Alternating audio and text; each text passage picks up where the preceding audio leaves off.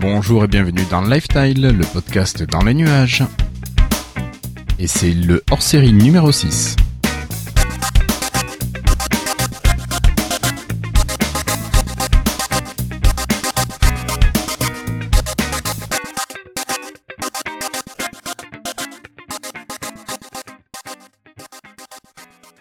Bonsoir, nous sommes le jeudi 26 mars 2015 et comme je vous le disais, c'est l'épisode hors série numéro 6.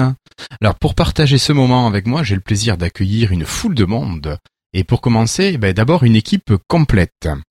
D'abord Cassim, pas trop frustré Cassim de ne pas avoir eu à préparer toute la revue de presse? Comment ça, il fallait pas la préparer? Ben non, fallait pas aujourd'hui, c'était pas la peine. Donc, oh, ouais, bon, d'accord. Bon, Non, mais sinon, très content. D'accord. Et salut David, prêt prêt à prendre la direction des nuages? Salut, ouais, ouais, on va voir ça, ouais. Je vais en apprendre ce soir. Bah c'est fait pour. Hein. Mm. Florian, content de te retrouver parmi nous Alors, pas de repas à prendre ce soir, t'as pu manger? Y a pas de souci, j'ai réussi à me débrouiller. Bon, Puis bah, ça fait du bien de revenir. mm, super. Et toi Patrick, ça va? Prêt pour reprendre euh, aussi cet épisode? Et oui, pareil, désolé de vous, avoir fait, de vous avoir fait faux pour la semaine dernière, mais je suis de retour, Bon, pas de souci. avec grand intérêt. Bon, super. Et enfin Christophe, euh, je crois que t'as jamais autant travaillé toi Christophe pour préparer un épisode de Lifestyle. Ah Oui, parce qu'en fait, c'est moi qui voulais apprendre ce que c'était Azure, donc j'en ai profité. Donc, euh, bah, écoute, euh, on verra bien ce que ça donne. Le but, euh, bah, tu verras, c'est pas de non plus de, de, de faire euh, du des sessions de niveau euh, 3000. Euh, c'est juste pour. Une petite session de niveau peu- 100 quoi. Ouais, j'irai même pas jusque là parce qu'il y a pas, il y a pas, tout n'est pas pour le dev, c'est Azure. Enfin, tu me diras. On va voir. Écoutez, je verrai ce que j'ai préparé. Bon, ça va, pas trop stressé? Non, non, non, parce qu'il y a il y a des piliers avec moi là derrière, donc ça va. Ouais, ouais, ouais. Bon, euh, et même t'as tellement bossé qu'il me semble que tu as un petit slide, enfin tu as des slides à nous présenter et que l'on diffusera automatiquement nos, auditeurs du direct et que tu nous mettras ensuite bien sûr en partage après pour euh, pour le site de Lifestyle.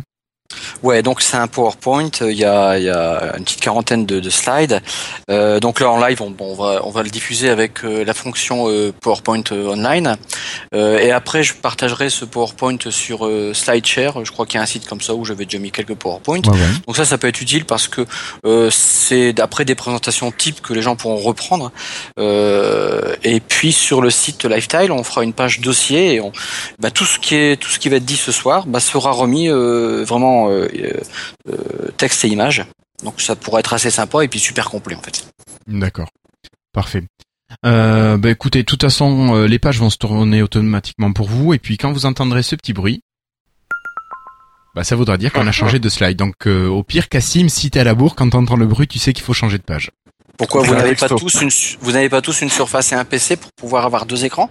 Ah. Alors j'aurais bien aimé, mais je suis dans un lit personnellement, d'accord? Donc, C'est un peu Tranquille. difficile. J'ai- pas des. Non, mais mes genoux sont pas assez larges pour avoir Ah. 3-4 heures. D'accord. Ok. Euh, bon, ben messieurs, euh, je crois que euh, ça va être l'occasion de te laisser commencer, Christophe. Allez. Allez, un petit jingle et puis c'est à toi. Hello, I'm Bill Gates. Hi, I'm Joe Belfiore from the Windows Phone Microsoft. Monsieur Christophe. Alors bon, euh, c'est pas moi qui gère les slides, donc là je te laisserai euh, Cassim gérer tout ça. Donc euh, comme je te disais, bon, le but n'est vraiment pas d'en mettre plein la tête, hein, avec des, expressions ou du vocabulaire incompréhensible. Donc l'idée est réellement qu'à la fin de cette émission, dès qu'on entendrait parler du mot Azure, eh bien vous aurez tous la notion, enfin une notion un peu plus poussée de ce que c'est. Donc en fait pour parler d'Azure, on va accueillir autour de la table des personnes de chez Microsoft et un MVP Azure euh, qui n'est pas encore là, mais bloqué dans les RER. Alors on va commencer par Nicolas Claire. Alors que j'ai eu la chance de rencontrer à Seattle et qui m'a fait découvrir euh, comment prendre euh, quelques kilos en 5 minutes. Euh, il m'a fait tout de suite rencontrer les meilleurs restaurants le, matin, parce que le matin on mange beaucoup là-bas, en tout cas dans un restaurant en tout cas en particulier. Ça, à Lyon ou à Seattle? À Seattle, à Seattle. Alors bonjour Nicolas, merci beaucoup beaucoup d'avoir accepté l'invitation en tout cas. Bonjour tout le monde, ravi d'être là depuis le temps que j'écoute. Maintenant, je suis dans le poste. Voilà. Voilà. Bonsoir Nicolas et merci d'avoir accepté l'invitation. De rien. Ouais, alors tu es lyonnais de souche, euh, mais euh, tu as fait tes études et tu as commencé ta carrière pro euh, en 96, c'est ça? Dans l'architecture. Donc si je comprends bien, tu étais déjà un adepte de Minecraft, et c'est pour ça que maintenant tu es chez Microsoft. Voilà, oui, on, on peut voir ça comme ça. J'ai commencé oui, très très tôt dans l'informatique, ça a toujours été ma passion, et euh, très vite dans l'archi logiciel.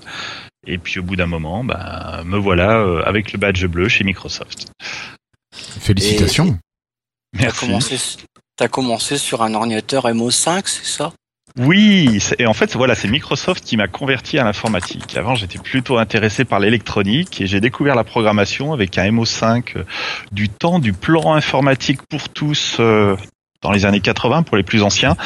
Et c'était un basique Microsoft. Le Basic Voilà. 512. Exactement. Heureusement, c'était même pas le 512 sur le, le sur le 512? TO7 ou le TO9, le 512. Moi, j'ai eu le Peut-être, 512 je- sur le TO8D. Ah oui, bah moi c'est le MO5. Non, c'était le Ouais. Basic 1.0 à l'époque, euh, en nano réseau, euh, voilà. Donc Microsoft m'a converti à la programmation. Ah Oui, et ça, tu me l'avais rappelé parce que je m'en souvenais plus que c'était le basique de chez MS en fait tout au départ. Ouais. Euh, ça- c'est assez rigolo. Ça a dû compter quand même dans ton CV, ça. Je veux dire, je- moi, j'ai quand même bossé sur le basique 1.0, quoi. Ça a dû peser Ah bah, lourd, non? Euh, oui, bah c'est clair que c'est le déclencheur. euh, C'est vraiment ça qui Ouais, m'a ouais. fait découvrir la programmation. Donc oui, c'est, je veux dire, c'est sans ça, enfin sans ça, j'aurais peut-être découvert autre chose, mais c'est vraiment ça qui m'a fait basculer dans le monde de- du logiciel et de la, du développement logiciel. Et pour venir un petit peu sur euh, le mot architecte, c'est quoi un architecte? Un architecte, c'est un peu pour faire le parallèle avec les maisons. L'architecte, c'est pas celui forcément celui qui va monter les moellons, construire la maison, mais c'est celui qui va faire les plans et qui va garantir que la maison va tenir debout, va fonctionner correctement, que les portes s'ouvrent bien dans les pièces et ainsi de suite. Donc au niveau logiciel, c'est un peu pareil. L'architecte, il va concevoir les plans de l'application, euh, définir là où sont les portes, les fenêtres, le sol, euh, comment l'application doit être solide euh, pour bien résister à tout ce qu'on va lui faire supporter. Euh, voilà, donc il est un peu le garant du bon fonctionnement et de l'adéquation de l'application avec euh, avec les besoins du, du client. Alors concrètement, c'est celui qui va définir qu'il y a autant d'objets dans une dans une application que c'est rangé comme ça, qu'on utilise euh, cette façon de programmer. Alors je j'ose pas dire les mots pattern, mais je le dis, euh, qu'il y a qu'il y a des quoi, classes pattern, comme hein? ça, euh, des Ou- façons de programmer. Voilà, c'est on va faire les, plans, on va pas forcément écrire les lignes de code, mais c'est nous qui allons faire les plans, dire qu'à cet endroit-là, tel morceau de l'application doit être fait de telle manière. Et donc oui, il y a des solutions un peu standards qui existent, euh, un peu comme les moellons. Les moellons ont tous la même tête, mais malgré que tous les moellons ont la même tête, on fait pas, toutes les maisons sont différentes. Ben là, c'est un peu pareil. On a des patterns, donc les moellons, qui nous permettent d'assembler les applications et de construire des applications qui au final sont toutes différentes les unes des autres. Mais tu dois savoir coder avant d'être architecte. Ah oui, c'est bah, ma passion même. Donc euh, même si dans mon boulot je fais un peu moins de code qu'avant, euh, je continue à coder euh, le soir, le week-end, euh, quand euh, quand je n'ai pas à m'occuper de mes enfants, parce que je m'occupe aussi. Ouais. Et tu dois être quand même à l'affût des toutes proches, des toutes nouvelles technos qui arrivent, parce que tu dois anticiper que le code source, j'imagine, hein, là, je, j'ai, euh, vraiment, j'imagine, hein, euh, voilà, il faut qu'il soit évolutif. Donc, faut que tu puisses quand même anticiper en disant, attends, faut partir plutôt sur cette voie-là ou euh, tel langage. Je sais pas si c'est un peu comme ça aussi ou non? Je dirais, est-ce que tu Euh, conseillerais de faire du VB par exemple? Oula, VB. Tu vois, que c'est toi qui Euh, vas si- si, si- on aime, non, pas forcément, parce qu'après, quand tu interviens, tu peux avoir des, des contraintes particulières chez un client qui a déjà des choix de fait. Donc voilà, VB, c'est pas forcément le langage que je que je Oh, recommanderais, mais euh, oui, ça, on peut on peut aller jusqu'à faire des recommandations de, de ce type-là. Voilà, en fonction des besoins, de l'avancée du, du client. Maintenant, par rapport à ta question initiale de savoir euh, de, de se tenir toujours au courant, oui, quand tu es architecte, il faut toujours te tenir au courant de de ce qui se fait, de ce qui arrive, de l'air du temps, parce que quand tu conçois une application, elle est rarement disponible le lendemain ou la semaine prochaine, tu as toute la phase de développement, de test, et il faut quand même que ton application soit pérenne dans le temps. Donc oui, il faut se tenir au courant de l'actualité informatique, de l'évolution des technologies, des choses qui arrivent en bêta, euh, pour, pour vraiment être euh, au goût du jour en, en continu. D'accord, d'accord. Bon, enfin, là, ok. Hum, T'es chez MS depuis vraiment pas longtemps. Je veux dire, ça se compte en mois ou en semaines En mois, ça fait En mois? cinq mois, on va dire, voilà, c'est ça. Mais avant de rentrer chez MS comme euh, architecte à la division consulting, c'est ça, hein? T'as Oui. été quand même 14 ans Microsoft Regional Director. C'est un peu une sorte de parallèle à un MVP. Euh, tu m'étonnes que tu connaissais bien Seattle. 14 ans quand même. tu y étais à chaque Oui. fois euh, au, à la- au summit? Euh, au minimum une fois par an, oui. Alors le, bah, les MVP, donc les Most Valuable Professional de tête et les Regional Directors, voilà, on est. RD, Il ouais. va au moins une fois dans l'année, voilà. Grosso merdo, c'est quoi un regional director par rapport à un MVP Euh, alors le plus simple, c'est le MVP, on va dire, il a une expertise verticale, c'est-à-dire qu'il maîtrise très bien un produit, euh, une technologie, un langage, euh, voilà. Le regional director, il va être beaucoup plus transversal. C'est, il a un profil d'architecte en fait, donc il a une très bonne vision euh, de tout, euh, de tout ce qui se fait chez Microsoft, puisqu'en fait on représente un peu le, le- les architectes Microsoft.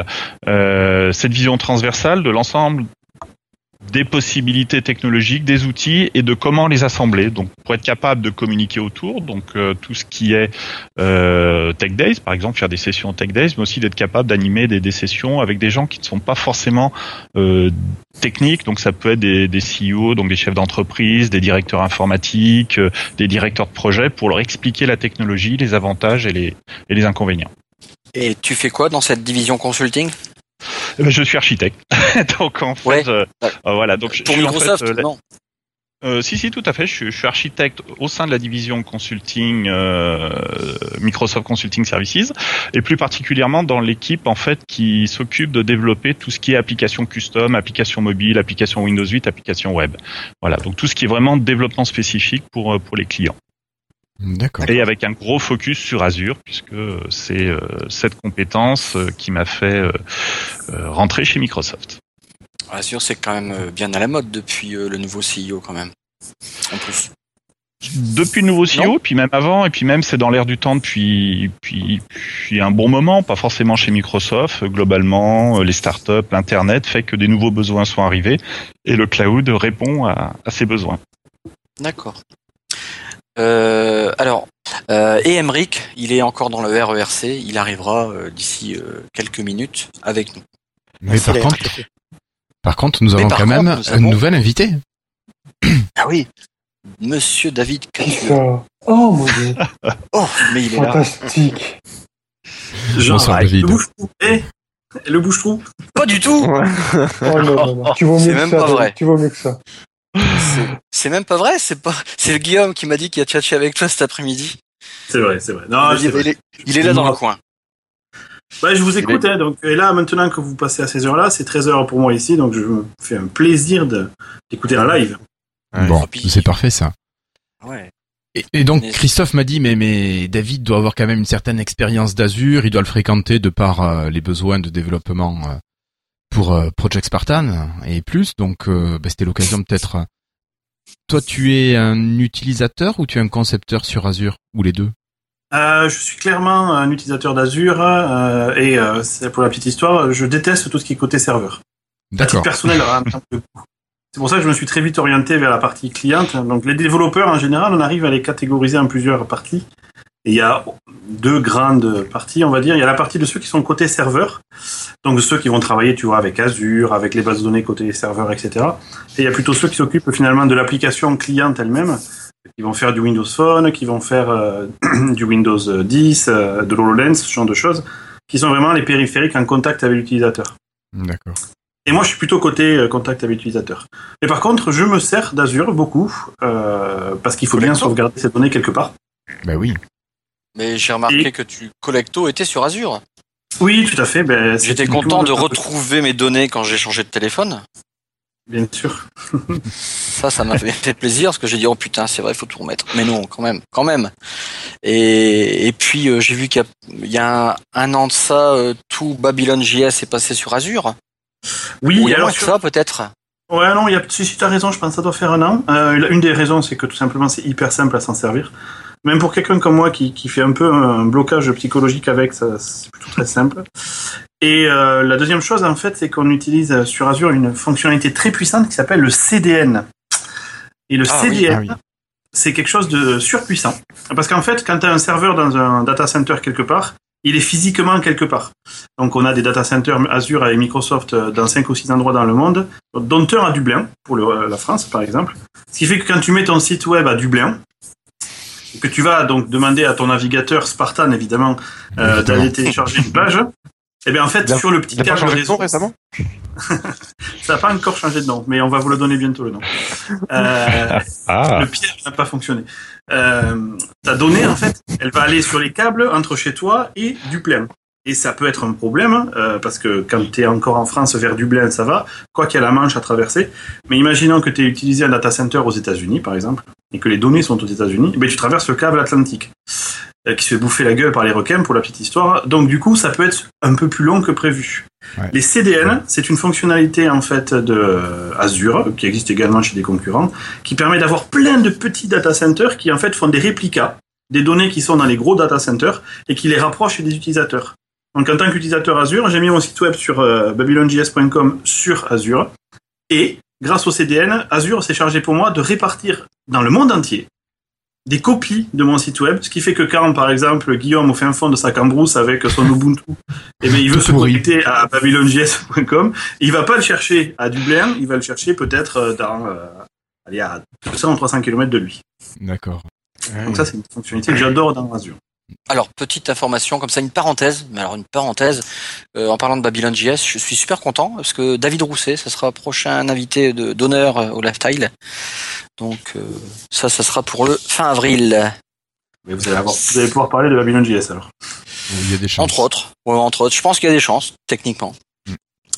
Bon, bah écoutez, on continue. Euh, nous continue. allons donc passer euh, Azure et le cloud. Donc- Slide numéro 4. Oh, j'adore. Alors, Oh, euh, alors ensemble, on va, être- on va essayer de chasser ce brouillard autour d'Azure et plus précisément, euh, on parle de Microsoft Azure, qui est la nouvelle appellation depuis euh, maintenant quand même un an. Avant, c'était Windows Azure. Donc, c'est en octobre 2008 que notre ami Steve Ballmer a annoncé à Los Angeles le Windows Platform Azure et en 2010, ça a été commercialisé dans un premier temps aux USA après deux ans de bêta gratuite. Techniquement, je trouve que c'est assez récent. Alors, on parle de cloud depuis environ 2009, euh, 99 pardon, dans les entreprises. Euh, je dirais même euh, non 96, mais bon concrètement euh, euh, en Si tôt que 99 ça c'est là où. Euh, en 99, oui, moi je travaillais, euh, j'aime dans ma première boîte où j'ai été bossé, je leur ai amené les, les, petits modems à la con. Euh, on était en 96, tu vois. Mais concrètement, les entreprises de manière importante se sont mis en 99. D'accord. Euh, on mais on parle de cloud depuis 2009 Mhm. seulement. Euh, donc il a quand même fallu 20 ans pour s'y préparer et encore euh, dans les petites entreprises c'est pas encore le cas. hein. Alors avec le cloud l'entreprise eh bien elle n'a plus besoin de serveurs dans ses locaux. Euh, mais maintenant en fait elle va payer un service. C'est un peu le but. Oui, c'est bien ce que certains aussi, euh, enfin certains ont peur de ça aussi, d'être dépossédés de leurs données. Oui. Ouais, c'est ça. Mais bon, euh, prenons par exemple, on va prendre, on va comparer avec l'électricité. On va le comparer avec le cloud. Donc, euh, Cassim, attends, je- j'applaudis. Putain. Ah, mais ça marche pas parce que quand tu parles, ça me coupe ma sonnerie. Euh, par exemple, euh, les câbles électriques, euh, ça serait Internet. L'éclairage, le chauffage, ça serait les services email, le stockage, les calculs, etc. Et côté tarif, bien en fait, c'est un peu pareil des deux côtés. On va payer à l'usage. Donc, entre euh, nous, quelle entreprise à l'heure actuelle, elle produirait son électricité? À part EDF. D'accord? Donc ça, c'est quand même un avantage. Et puis, il faut aussi voir la flexibilité. Euh, Azure, euh, et ça, Nicolas, tu pourrais un peu nous en parler, c'est le côté agile. Demain, j'ai 2, 3, 5 employés, je passe à 10, j'ai un petit bouton. Et puis je vais augmenter cette partie-là. T'es d'accord? Tout à fait. C'est une des grosses caractéristiques du cloud au sens général et d'Azure en, particulier. Euh, le côté facturation qui change, c'est-à-dire qu'on n'achète plus une boîte, une licence qu'on utilise autant qu'on veut, on paye à la consommation. Mais c'est aussi toute la valeur ajoutée qui découle de l'utilisation du cloud. Euh, L'agilité, comme tu viens de l'évoquer, euh, tu peux commencer avec juste une toute petite instance de ton site web, par exemple pour ta pour ta startup qui démarre, et puis au fur et à mesure des besoins, euh, parce que tu as de plus en plus d'utilisateurs, parce qu'on a parlé de toi sur Lifestyle et du coup ça a drainé des millions d'utilisateurs, Voilà. et ben tu as besoin de beaucoup plus de serveurs. Donc au lieu de- d'avoir à acheter, provisionner, configurer et puis avoir euh, 10 gus euh, qui font tout ça, euh, là tu vas pouvoir réagir vraiment à la à la, à la demande en fait euh, et rajouter en bougeant un curseur, pour faire simple, passer de une instance de mon site web à 10, 15, 20 serveurs dans le cloud qui font tourner mon serveur, mon, mon site web et qui du coup euh, me permettent de suivre la, la charge euh, générée par le succès de Lifestyle. D'accord. Ouais, donc bon après re- revenons un petit peu à l'entreprise. Donc l'avantage c'est quand même tout de même euh, une économie sur le matériel, la, euh, la, vestu- la vétusté des serveurs parfois, euh, le renouvellement, donc on- mais aussi le coût des licences. Euh, Windows Server, bon c'est pas non plus pour rien. Et puis après, euh, ben, enfin, il faut faire venir euh, les gars, hein, les administrateurs réseau qui vont qui vont mettre ça en, en place quoi. L'inconvénient quand même que je vois, euh, et moi je le vis quand j'en discute, c'est pour les petites boîtes. Je parle des très petites boîtes. Il y euh, a deux, elles ont peur. Oui, c'est ça. Euh, certaines ont peur de la dépendance, mais je dirais souvent c'est lié à l'âge du patron. Euh, non, mais c'est vrai, je vous assure. Euh, déjà, l'informatique c'est pas toujours facile, euh, mais mais je le vois, c'est qu'un constat à petite échelle. Mais ils ont peur de ne plus maîtriser leurs données. C'est et une crainte de confidentialité. C'est le côté, mais je pense qu'avec le temps, c'est comme quand j'étais petit, j'ai lu 1984, euh, ça me faisait peur. mais Enfin, on le vit, hein, ceci dit. c'est plus, c'est plus si, si dangereux que ça. Oui, je, te rejoins sur ce côté en fait, euh, un peu la peur du cloud. C'est aussi, il y a un effet psychologique du fait qu'on peut plus toucher. Euh, son infrastructure. Avant, euh, la petite PME qui, a- qui achète des serveurs, elle les a physiquement sous la main. Elle a l'impression de bien les sécuriser parce qu'ils sont derrière une grosse porte blindée. Euh, ça veut pas dire qu'à côté de ça, ils étaient euh, sécurisés au sens connectivité Internet, ce genre de choses. Euh, dans le cloud, on ne touche plus les serveurs, donc on a ce côté un peu psychologique de dire je le vois plus, je sais pas ce qui se passe, j'ai peur. Euh, donc il y a tout un côté éducation, connaissance du marché, euh, connaissance de, bah, de de la sécurité. Les plateformes de cloud sont toutes maintenant plus ou moins certifiées à différents niveaux de sécurité. Euh, les gouvernements utilisent des clouds, donc on n'est pas euh, euh, en termes de sécurité. La plupart des, des PME, je dirais. euh, qui ont du on-premise, du- des serveurs physiques sur site, sont pas forcément plus sécurisés qu'une euh, que les mêmes euh, qui utilisent le, le cloud. Le Oui, problème bon, ici, après- si je puis me permettre, c'est que euh, lorsque tu as dans ces grosses sociétés qui font du cloud, lorsque tu as une intrusion ou un piratage, c'est tout de suite très médiatisé. Donc du coup, les gens, ça les rend encore plus frileux, encore encore plus effrayés par ce genre de service-là. Alors que c'est vrai qu'en interne, même si tu te fais plus ou moins avoir, ça passe un petit peu plus sous silence. Alors qu'une une grosse infrastructure comme un Microsoft, si un jour, elle se, si un jour elle, se- elle se faisait euh, hacker euh, par des, des- des pirates ou d'autres, là pour le coup, ça, ça, ça pourrait non seulement être médiatisé, mais en plus monter en épingle. Mm. Et, Voilà. sur- et- et puis il y a encore une fois, il y a beaucoup de gens qui s'imaginent que bien sûr, du fait d'appartenir, on va dire, à un grand cloud, que ce soit Microsoft ou autre, peut aussi augmenter les risques. Donc j'imagine qu'il y a un gros, gros, gros effort de communication à faire de la part de ces mêmes sociétés, dont Microsoft, bah, pour assurer ces gens-là. Et je pense que rien que là déjà, c'est un sacré boulot et c'est pas évident du tout. Et c'est, ouais, comme, euh, comme disait Nicolas, c'est pas palpable. Moi, je le vois, il y a encore des boîtes, qui, des entreprises qui m'achètent des logiciels et ils me le demandent le CD-ROM. Et vous pouvez pas vous imaginer comment ça me gave euh, d'envoyer un CD-ROM qui, euh, 15 jours après, euh, c'est plus la peine, ne réinstallez pas cette version-là, hein, c'est mort. Euh, mais bon, euh, mais bon, Ça rassure encore les gens, qu'est-ce que tu veux? Ça rassure, c'est du toucher. Il y a des habitudes achète. qu'on a vie dure. hein. Exactement, Ah, c'est le le fait voir de posséder pour, euh, l'objet. Il y a Flobo qui pose une question intéressante euh, sur le chat. Oui.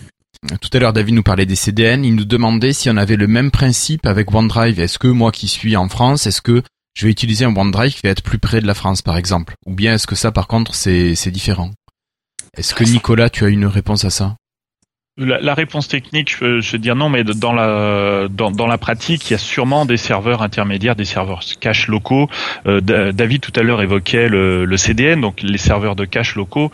Euh, tous les sites euh, qui ont une quelques millions d'utilisateurs, euh, quelques quels qu'ils soient, utilisent ce type de serveurs euh, locaux de cache qui permettent d'optimiser les accès et d'avoir une super bonne réactivité. D'accord. Qu'est-ce que nous connaissons en fait d'Azure Euh, En fait, si on parle euh, plus concrètement, nous utilisateurs lambda, on l'utilise en fait depuis pas mal de temps. Azure, euh, de toute façon, c'est les fondations des services de Microsoft. Citons les principaux services Azure que nous connaissons au quotidien. Ça va être quoi? Office 365, le successeur d'Office, hein, qui est utilisé quand même par 1,2 milliard de personnes. Ça fait une personne sur sept pour information. Dans le monde. Euh, et par exemple, euh, les versions d'Apple ont été té- d'Office ont été téléchargées 80 millions de fois. C'est pas qu'un peu. Vous imaginez que Microsoft, vous comprenez maintenant qu'il va un petit peu euh, prêcher sur toutes les plateformes. Outlook.com. 400 millions de comptes personnels quand même. C'est pas rien. Ouais, c'est pas énorme en fait, je trouve. Enfin, Ça grandit de jour en jour. hein. oui, oui. Là, ça y est, c'est mort. J'ai 401 millions. Euh, OneDrive qui a le vent en poupe. Euh, Il y a aussi Skype et Link qui commencent une mutation. Et rappelons que Skype, c'est quand même 50 millions de minutes d'appel par mois. Bon, après, il y a les services un petit peu annexes, moins connus, je dirais, c'est Yammer, 8 millions d'utilisateurs quand même dans le monde. Xbox Live, euh, qui compte pas moins de 48 millions de joueurs. Euh, mais aussi, après, euh, côté professionnel, ça sera Microsoft Dira- euh, Dynamics CRM, SharePoint, euh, et aussi, bon, Bing. Euh, après, et puis je dirais un petit peu Cortana, j'associe Cortana avec Bing. Petite information, le prochain podcast, j'aime bien faire de la pub, page de pub. Nous invitons une PM Bing qui viendra un peu nous parler de, de toute cette entité-là de chez Microsoft. Ça va être assez sympathique. Mm. Des petites questions sur ça, vous vous en doutiez de toute façon, il n'y a rien de spécial. Hein. Je n'ai pas dit, j'ai pas nommé Exchange, euh, qui est quand même assez connu. Faut pas oublier, on est à plus de 200 services euh, euh, indirects. Ok. Ouais, oui. Euh, Ça marche. Allez, on va passer euh, à la suite. D'accord. C'était un message pour Ah si, euh, Ouais. oui. Dans les services, on, euh, là tu as cité que des services Microsoft, mais si je ne m'abuse, euh, il y a un morceau de iCloud d'Apple qui est euh, hébergé euh, chez Microsoft Ah oui. sur des serveurs Ah Azure. Oui, oui, oui. Et euh, du coup, euh, ils ont des data centers à eux, mais ils ont, ils ont pas assez. Et donc, il me semble qu'un morceau au moins de- des données de euh, iCloud sont stockées chez Microsoft sur des serveurs Azure. D'accord. Ah, trop drôle. Nicolas, tu, Oui. tu as des infos là-dessus? C'était passé. Pas particulièrement, mais ça avait, c'était sorti il y a quelques temps. C'était, c'était un hacker, je crois, qui s'était amusé euh, au début d'iCloud à, regarder un peu ce que faisait iCloud et il avait trouvé qu'il y avait des requêtes de stockage, euh, des connexions qui partaient vers les data centers de d'Azure et puis hein. euh, d'Amazon aussi. Donc euh, voilà, c'est, euh, c'est un service qui est accessible à tout le monde. Donc oui, si un concurrent de, de Microsoft veut utiliser euh, les services d'Azure, il est libre de le faire au même titre que, que n'importe qui. Donc c'est- fort probable. Oui, c'est- un client, donc euh, il a le droit d'utiliser Voilà, le service. exactement, exactement. Ok. Ah, quelqu'un qui vient de rentrer? Bonjour, euh, bonjour Amérique. Bonjour. Bonjour. Bonsoir, Bonjour à tous. Salut Emric. Donc ça, Ça y est, il est Émeric rentré. Ouais, ça y est. Euh, j'ai battu la SNCF enfin. Alors que je présente à tout le monde, Emeric, euh, euh, tu es un expert Azure, MVP depuis 2011, et tu as créé la communauté euh, et le site The Cloud pour partager ta passion avec nous. Exactement. Donc je te remercie beaucoup d'avoir euh, d'avoir d'être venu, d'avoir euh, vu de la lumière. Mais il, il avait vu depuis longtemps, Emmerich. C'est Ouais. juste qu'il n'arrivait pas à y arriver jusqu'à la lumière. C'était un peu le, le tunnel et le- la lumière était loin en fait là. À, à Ouais, travers ouais, le ouais. cloud. Ah, c'est c'est les avantages d'habiter Paris. Nous on adore. Hein. Ah ouais, c'est euh, les joies de la région parisienne. Bon bah écoute, tu prends en vol et puis surtout t'hésites pas à, à nous couper parce que ton expérience, ton expertise, je dirais, euh, elle va être importante. Alors peut-être euh, pour euh, revenir à la question de Flobo. euh, donc Nicolas a donné une, une réponse, mais peut-être toi qui es peut-être un peu plus connaisseur, est-ce que tu sais si nos comptes OneDrive sont stockés avec le système du CDN euh, sur des zones géographiques en fonction de nos lieux de résidence ou pas? Euh, non, j'en sais pas. J'ai pas de pas de confirmation euh, plus que Nicolas, je pense. D'accord. Donc Nicolas nous disait qu'il y avait sûrement quelque chose un peu dans ce style-là. Hein. Mais euh, Oui, c'est, pas, voilà, euh, vu, vu la volumétrie de, de, de ce qui est traité par OneDrive en termes de, de nombre d'utilisateurs, de nombre de fichiers, Ouais. c'est quasiment sûr qu'il y a un Oui. système de ce type-là. avec Christophe qui stocke toute sa musique en ligne, ça y est. Depuis, surtout qu'on peut la streamer maintenant. à Oui, on peut la streamer, ça doit faire ça. quoi? Ça fait un petit Donc du coup, il est moins en moins seul. Ah, c'est bien ça. hein. donc c'est probable. C'est probable que ce soit sur le CDN de d'Azure. Ou que ce soit Ouais. un système. Ok. Euh, Christophe, t'en étais où? Alors, on va reprendre. euh, Cassim, je t'invite à, à cliquer. Donc en fait, physiquement, euh, si euh, nous on, Azure, c'est un peu, euh, c'est un peu, euh, disons, abstrait, mais concrètement, il faut du stockage. Vous imaginez bien. Et on peut imaginer que la technologie, la technologie pardon qu'il y a derrière, il faut que ça réponde. Et partout dans le monde. Euh, donc Azure est actuellement présent dans 140 pays. Donc mondialement, euh, c'est divisé en trois zones. Donc on a la zone euh, États-Unis-Europe, euh, Asie, Japon et Australie en zone 2.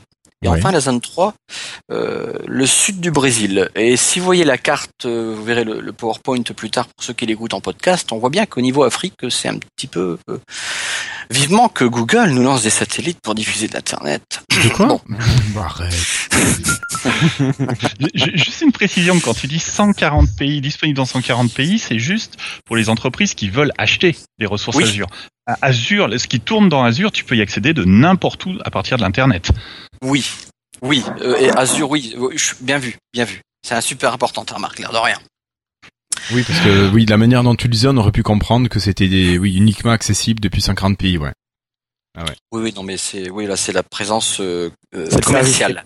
Oui, voilà. Voilà. La présence commerciale. Voilà, Ouais. c'est très important. D'ailleurs, je prends mon petit crayon parce que sur le dossier, la présence commerciale. Voilà. Alors, euh, Donc tu disais les trois zones.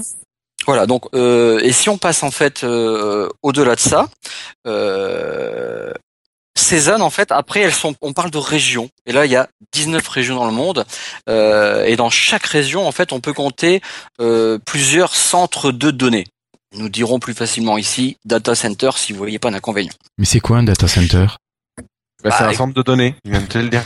Non mais Voilà. qu'est-ce qui se cache derrière on un y centre vient, de on données y vient, on y vient, on y vient. Euh, notons que euh, tous ne sont pas dédiés à Azure hein, en fait, hein, tous ces data centers. Euh, et ça, c'est Nicolas qui m'avait un petit peu informé là-dessus. Tu peux nous en dire un peu plus sur cette remarque? Tous ne sont pas dédiés à Azure? Bah, en fait, les data centers, euh, il y en a certains qui sont construits pour Azure, il y en a d'autres qui sont des data centers historiques de Microsoft. Microsoft a son son propre réseau de communication, ses propres data centers depuis euh, depuis plusieurs décennies, enfin, il y a, euh, depuis au moins 20 ans. Euh, Azure maintenant est, est un service qui exploite ces data centers, mais il n'y a pas forcément que de l'Azure dans ces data centers. Il y a certaines applications qui sont en cours de migration vers Azure, qui utilisent encore des serveurs à la mode un peu plus traditionnelle en fait. Voilà. Mais de moins Alors, en moins. dans, dans ces 19 régions, euh, c'est environ 600 000 serveurs. Rappelons que Microsoft, en fait, comme tu le disais, en fait, il a monté son premier data center directement à Redmond en 1989. Donc certainement pour, euh, pour euh, ses propres services, évidemment. Et ça, David, c'est sur le campus? Euh, c'est sur le campus, c'est pas loin en fait. D'accord. Il y a des gros gros tuyaux. Par exemple, il y a les plus gros tuyaux euh, que Microsoft possède pour travailler avec des banques qui arrivent dans le building juste à côté de chez moi. D'accord. Il y a des trucs euh, titanesques, c'est plusieurs gigas par seconde qui sont capables de transiter sur ces tuyaux-là? D'accord. Ceux qui sont allés à, au Tech Day savent que par contre les câbles ne passent pas chez toi. Il y a des arbres. C'est vrai, oui. Il y a un data center chez. Ok, ok. Euh, Microsoft, en fait, il, inve- il investit quand même des milliards de dollars dans son infrastructure. Par exemple, il y a un an, on parlait d'un projet Alluvion. C'était un data center de dernière génération euh, qui a été construit dans l'Iowa, euh, qui est le second déjà dans cette région-là. Donc, il est réparti sur euh, 107 000 mètres carrés et n'a coûté que 1,13 milliard de dollars. Donc là, c'était, je dirais, c'est petit. Ça représente quoi euh, euh, 10 stades de football. Donc on, euh, on peut imaginer un petit peu ce que c'est. Donc ce sont des, des, quand même des, des vraies usines. Euh, là sur les slides, vous verrez un peu des photos de, de ce que c'est déjà l'infrastructure, euh, les, les, les batteries de secours, le refroidissement. Ce sont des vraies usines. Euh, donc c'est c'est quelque chose d'intéressant. Euh, ils sont 50 fois moins gourmands que les précédents. On parle de génération, c'est dans la façon de les concevoir. Microsoft, il, il utilise maintenant des conteneurs modulaires. Euh, Ça, c'est devenu à la mode, ça, mais je sais qu'il y a à côté de chez Bah, toi, Christophe. OVH euh, aussi, OVH fait fait. ça, ouais. Ouais, donc euh, c'est un peu les mêmes conteneurs quasiment. hein, ça ressemble aux conteneurs des camions, quoi. Euh, le, c'est le principe du plug and play. En fait, chaque conteneur, il contient 2400 serveurs. Donc, c'est de la réduction d'infrastructure et c'est du temps de déploiement. En fait, ils viennent brancher euh, tout ce qui va être refroidissement, les câbles, les, leur fibre optique et puis... Euh, tout le reste et- est déjà prêt dans le conteneur. quoi. C'est prêt à voilà, rouler. donc, euh, là, on, voilà, voilà. Euh, Cassim, Dream Dream, ça fait deux fois. On est en retard de deux pages. Serge, il y a Serge qui demandait il y a combien de gigas par euh, data center? C'est pas exprimable. Non, c'est pas un giga. hein. J'ai même pas- pas, on parle pas de giga. C'est- Oui, c'est plus, c'est plus des gigas, c'est même plus des Des terras, c'est pétas. au-dessus, c'est euh, C'est des pétas. C'est des pétas, voilà. C'est des pétas. Ok, ok. Euh, donc c'est pour ça que ça envoie du bois. Quoi. Microsoft, il compte sur- aussi sur son réseau de fibre optique euh, qu'il déploie grandement. Actuellement, on pourrait faire euh, trois fois les retours euh, Terre vers la Lune avec euh, ce qu'il déploie euh, comme comme câble. Il y a, il y a- y a une revenu- période où il y a eu une période où Microsoft était le premier consommateur de câbles au monde. Ouais, quand même. Devant les Chinois, devant n'importe qui, on était, on les plus grands consommateurs de câbles. Je sais pas si c'est toujours vrai, mais euh, ça l'a été. C'est quand même assez énorme pour une société de service. Finalement, il n'y a pas que du service quand même. Enfin, si, il y a tout ce qu'il faut derrière pour pouvoir assurer le service. C'est ça en fait. Il nous faut tout ça pour que le service derrière puisse euh, fonctionner. Et c'est vrai qu'on n'y pense pas quand même. Au premier abord, on se dit non. euh, ils- font du logiciel, ça tourne. Le plus de câbles au monde, tu vas pas dire Microsoft. Eh ben si. Ouais, ouais. Ouais, c'est clair. Ouais, c'est vrai que le cloud, on imagine ça dans le nuage, en fait, euh, du, on imagine ça sans fil, rien, quoi, sans câble, mais en fait, ah oui, t'as pas le choix. Ouais, ouais. Non, mais après, euh, il y en a qui vont dire, Ah, putain, ça coûte 10 euros ton truc, c'est cher, quoi. Ouais, ouais, ouais. Faut aussi regarder concrètement ce qu'il y a derrière. Euh, regardez sur le slide euh, qui, qui passe actuellement. Là, on voit bien les conteneurs qui sont les uns sur les autres. Donc, on, euh, c'est vraiment, euh, j'imagine, euh, un col transpalette qui vient enlever juste euh, cette, euh, ce, ce conteneur-là parce qu'il faut le changer. Donc, j'imagine que le gain de temps, il doit être assez considérable. Juste en dessous, on doit avoir euh, comme une sorte de salle de contrôle. C'est là où, où euh, j'imagine que tout est vérifié, contrôlé, déployé. Mais c'est assez, euh, ça doit être quelque chose d'intéressant. Ça Euh, ressemble toi, au- Nicolas, ça ressemble aux locaux de, de la NASA pour les lancements de fusées un petit peu, je cette salle de contrôle. Mais carrément, c'est exactement ça que je pensais. On aurait dit vraiment qu'il s'agit d'un lancement. quoi. Ouais, ouais. C'est impressionnant. Nicolas, tu as pu visiter, euh, je présume, Emeric aussi, vous avez pu visiter les serveurs à Dublin, par exemple, qui sont les plus actuellement. Je sais qu'il y a pas mal d'étudiants qui ont pu y aller il y a quelques années, j'en j'en connais un. Et vous, vous les avez vus, Emeric, toi aussi? Euh, oui, je les ai vus une fois, moi. Je- J'étais euh, à, à Dublin, euh, dans le data center. Enfin, c'est toujours sympa à voir, hein. c'est, euh, effectivement. c'est- On a l'impression d'être euh, dans, un, dans une salle de la NASA, quoi. Euh, Et concrètement, il y a- Et- il y a- au niveau humain, il y a quoi dedans? Bah, c'est ça qui est un peu de qui, qui fait étrange en fait. Tu as une énorme infrastructure informatique qui est très standardisée parce que le but du cloud c'est vraiment d'avoir des, des des choses standards euh, à très très grande échelle. Euh, par contre, tu n'as pas tant d'humains que ça en fait. Le, le but du, du cloud aussi c'est d'avoir une automatisation maximale. Donc euh, à part la manutention des serveurs, l'assemblage des salles euh, ou les, les remplacements de matériel défectueux, tu as très peu d'humains quand même dans, dans ces data centers, hein, quelle, quelle que soit la plateforme de cloud en fait. Ouais, c'est de la maintenance, en fait. C'est pas des informaticiens ou des trucs comme ça. Exactement. C'est euh, le code qui tourne derrière est développé à Corp et voilà. Euh, Après, j'imagine que ben, des disques durs, ça foire. Mais bon, là, toute la mécanique de redondance, euh, elle existe. Les données, il y quoi a la quasiment pas de perte. Christophe? Ah bah, là, Emeric, euh, tu vas nous en parler? La redondance. Euh, Euh, je vous dis de plus sur la redondance. Mais qu'est-ce que c'est pour nos, auditeurs qui ne savent pas ce que c'est la redondance Imagine, euh, je vais mettre mon petit fichier Ah oui, sur un disque dur et le disque dur, il vient de, il vient de tomber. J'ai plus de disque dur, Ah oui. il est mort. Mais concrètement, Ah bah, maintenant, donc- ça, côté cloud, comment ça se passe? Bah, Dans, dans Azure, en fait, les données, dès que tu écris une donnée, en fait, elle est, elle est répliquée trois fois. Donc, euh, tu as directement, euh, comme si tu avais trois disques durs, en fait, euh, que, pour que tu ne perdes pas tes données.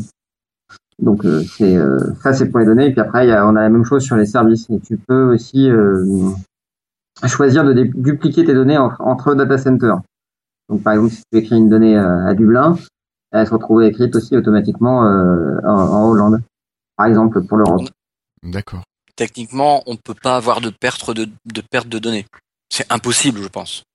Bah, sauf si tu le fais exprès. Mais euh, Disons que si toi tu si toi t'effaces pas tes données, le data le data center et les, les systèmes de sécurité qui sont fournis, la redondance, la recopie des données, fait que t'as quasiment aucune probabilité, aucune chance de perdre tes données, quoi. Oui. On peut imaginer que même Microsoft, on, enfin, je dis Microsoft parce que là on est là pour parler de tout de même, mais ils ont pensé aussi à des attaques nucléaires, à des attaques, euh, euh, vous savez, euh, bah, ouais, mais je, là, je dis sans rigolant, hein, mais une attaque d'extraterrestres qui viendrait sur Terre d'un côté, puis ils nous massacrent. Et c'est pour ça qu'ils sont répartis un petit Oui, peu mais dans une le fois monde. que tout le monde est mort, ça Euh, sert plus à rien d'avoir regardé les data Ouais, de centers. l'autre côté de la, les serveurs sont répartis intelligemment en fait quand tu regardes bien. Ouais, vraiment, Euh, si les extraterrestres ont réussi à venir jusqu'à nous, je pense qu'ils vont nous ruiner la gueule à nos data centers aussi. Hein. Euh, oui, je pense. Et, sauf, saurait exactement où chercher, je pense. Ah, c'est prévu pour les attaques de zombies, hein, c'est ça? Par contre, tu as raison. Question, as raison, sur Attends, on-. Euh, Vas-y, David. Tu as raison sur un sujet. Euh, Comme on travaille avec l'armée, il y a certaines contraintes euh, de répartition qui sont nécessaires. Ouais, oui. Ah oui, non, mais je dis sans rigolant, mais c'est vrai, c'est réparti de manière euh, géographique, tous ces data centers. euh, euh, mais bon, c'était une petite remarque. Question comme ça, par, euh, par curiosité. Est-ce que euh, Azure Machine Learning est utilisé pour, euh, pour comment dire, pour voir éventuellement les, ri- les, les, les, les, les risques des, des- de chute des disques durs ou ce genre de choses? Ou comment main- la maintenance, à quel moment la faire ou ce... Au niveau de, de comment est géré en fait toute la maintenance matérielle, Le- le calcul de l'usure, ce genre de choses. C'est ça. Comme les. Parce qu'au Tech Day, ils avaient parlé d'une flotte de voitures, c'était je sais plus quelle entreprise, qui avait parlé d'une flotte de voitures euh, gérée euh, et qui disait effectivement, bah voilà, on a fait des analyses sur, je sais plus, c'était 50 000 ou 500 000 voitures, et, et qu'effectivement, c'était moins coûteux de, de faire le plein tel jour, et qu'au final, ils faisaient des économies bah, sur l'échelle de, euh, je sais plus, mais c'était, ça se comptait en plusieurs milliers de- d'euros, si c'est pas plus. Et la question. Ou je parle d'un truc dont personne ne voit. Ben, Est-ce que le machine learning est Non. utilisé pour gérer la maintenance? C'est pour résumer ta question. C'est ça. Ah. Oui. Oui, Nicolas alors de- depuis, oui, de- depuis toujours dans les data centers, en fait, on a ces, ces, ces- pas, je veux dire, ces études qui sont faites pour estimer la durée de vie du matériel, euh, le suivi du matériel. Il y a bien entendu du reporting qui est fait, du suivi en fait de de l'état. Un serveur qui chauffe, qui se met à chauffer un peu plus, potentiellement, il va falloir le changer. Donc il y a tout un monitoring en fait qui est fait. Et oui, probablement, euh, il y, a, il y a de l'analyse qui est faite pour euh, déduire des, des stratégies de remplacement ou ce genre de choses. D'accord. D'accord. Donc il y a de l'Azure derrière euh, les serveurs qui font tourner Azure. Enfin, Ouais, Azure Ouais, utilise oh, ses il y a- propres il y a- services. Il y a Azure, sûrement des services Azure, des services Azure qui tournent dans Azure. Maintenant, je peux, je- comme ça, je, je, je les ai jamais vus, mais c'est fort probable, quoi. C'est clair. d'accord, bah, merci. Côté revenus, euh, 40% des revenus d'Azure en fait euh, viennent des startups et des ISV. À noter qu'en ce moment, il y a ISV Oui. Je connaissais les MST, mais pas les ISV. ISV euh, Emmerich. Tu connais ce que c'est Français. les ISV En français, éditeur de logiciels. Des éditeurs de logiciels, d'accord. À noter, je suis Independent. Software Vendor. Merci David. Euh, À noter qu'en ce moment, il y a 1000, alors ça c'est un truc qui m'a un peu bluffé, il y a 1000 nouveaux clients qui s'inscrivent sur Azure par jour. En ce moment, là. C'est extraordinaire. Ajoutons aussi que 57% des 500 plus grosses boîtes, les grosses, les plus grosses entreprises au monde, on appelle ça les Fortune Global 500, utilisent déjà Azure.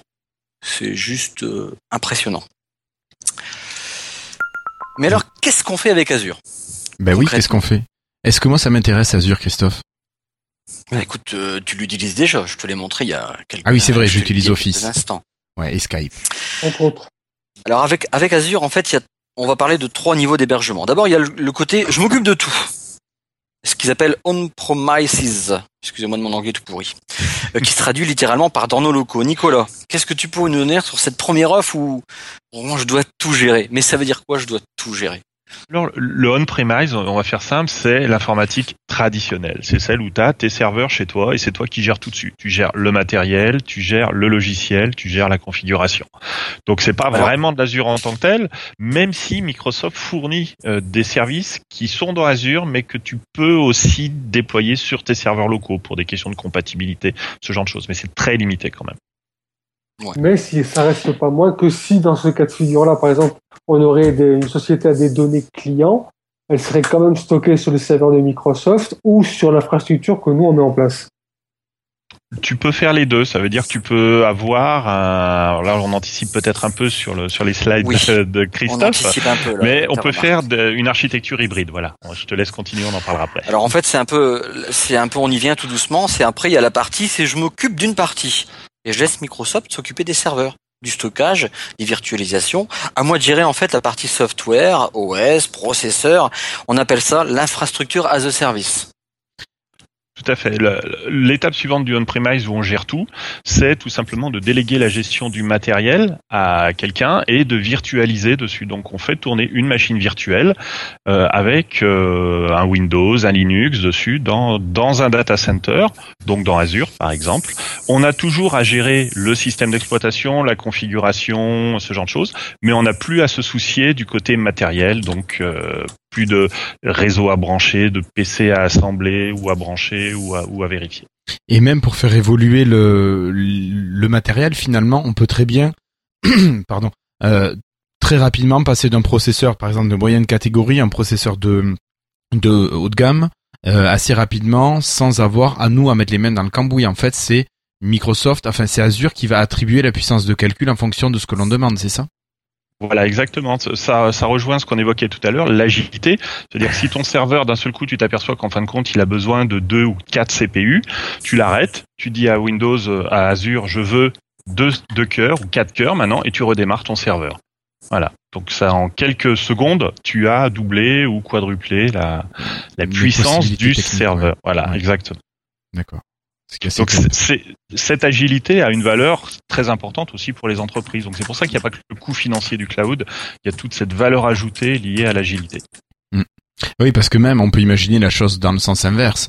Euh, J'arrête un service ou je veux réduire mon service, je peux très bien retomber sur quelque chose de plus réduit au niveau matériel. Enfin, Exactement. ouais, ouais. Ok. Petite question de Flobo, même si elle peut sembler évidente pour certains. Euh, donc Azure tourne sur Windows Server. Paf, euh, alors, euh, quand on dit tourne, c'est est-ce qu'on peut faire tourner dans Azure Non. ou qu'est-ce qui est Non, derrière. que Azure tourne à l'intérieur d'un Windows Server à la base je, ne suis pas dans le secret des dieux des data centers, donc euh, Ah. je- il y en a sûrement. Faut pas se voiler la face. On va pas faire tourner un Unix de quelqu'un d'autre pour faire tourner nos data centers. D'accord. Et enfin, il y a ce que l'on appelle les plateformes as a service. Donc là, à ma charge, c'est mes applicatifs et mes données. Tout le reste, c'est Microsoft qui s'en occupe. Je pense que ça doit être une partie des plus utilisées quand même. En tout cas, nous, dev, petit dev, c'est ce qu'on utiliserait souvent. Bon, en tout cas, dans ma tête, je pense toujours à, excusez-moi du terme ancien, euh, mobile services, quoi, non? Oui, c'est euh, le, le pas, ce que tu évoquais, le platform as a service, en fait, c'est l'étape suivante, c'est-à-dire qu'on ne s'occupe on va dire, on ne s'occupe plus du système d'exploitation, on consomme un service. On dit j'ai besoin d'une base de données, donne-moi une base de données. Voilà. Voilà. J'ai besoin d'une file d'attente, je récupère une file d'attente. J'ai besoin d'un stockage, je récupère un espace de stockage. Voilà. Je, je me soucie même plus de configurer mon système d'exploitation, de gérer mes disques. C'est le data center Azure qui gère ça. Donc, euh, bon, on notera quand même les hébergements des sites web. On appelle ça maintenant Azure Web euh, Apps. Voilà. Voilà, depuis, depuis. euh, Depuis deux jours. Ah oui, d'accord. Donc euh, avant, on pouvait pas héberger un site web euh, comme ça. Si, si, tout à fait. C'était juste, il y avait un autre nom et il y a deux jours, donc Scott Guthrie, le, grand gourou euh, Azure chez Microsoft, a annoncé donc un nouveau service qui est le Web euh, Web Application Web App, euh, qui en fait regroupe les websites qu'on avait avant, les Azure Mobile Services, plus deux ou trois autres services de, de workflow euh, et de connecteurs à des services tiers. Le, développeur, il peut coder dans le langage de son, de son choix, stocker euh, dans différents types de bases de données, mais euh, aussi utiliser un outil de développement, de déploiement de son choix. Traditionnellement, comme on le faisait, on le fait un peu toujours hein, via les FTP qu'on connaît, mais aussi avec euh, GitHub ou directement avec Visual Studio. Euh, de- on fait son code, on fait son site euh, avec son, son langage, son logiciel préféré, Visual Studio, et puis on, on pousse sur sur Azure son site web. Euh, ajoutons, Cass- pardon? Cassim. Oui, elle, est- elle est très bien faite, euh, la capture d'écran euh, sur la slide. Ah oui. Ah, vous, tu as remarqué? Ouais, et puis Un euh, joli navigateur. hein. Ça va de très. Regardez de tout près, il y a même des trucs très fins.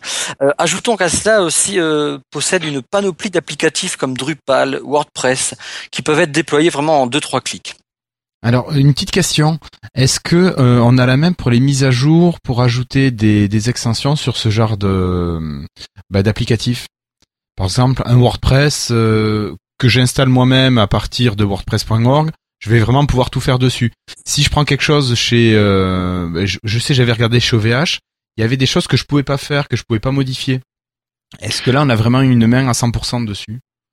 Sur, les websites, tu es dans un environnement très les web apps euh, depuis deux jours.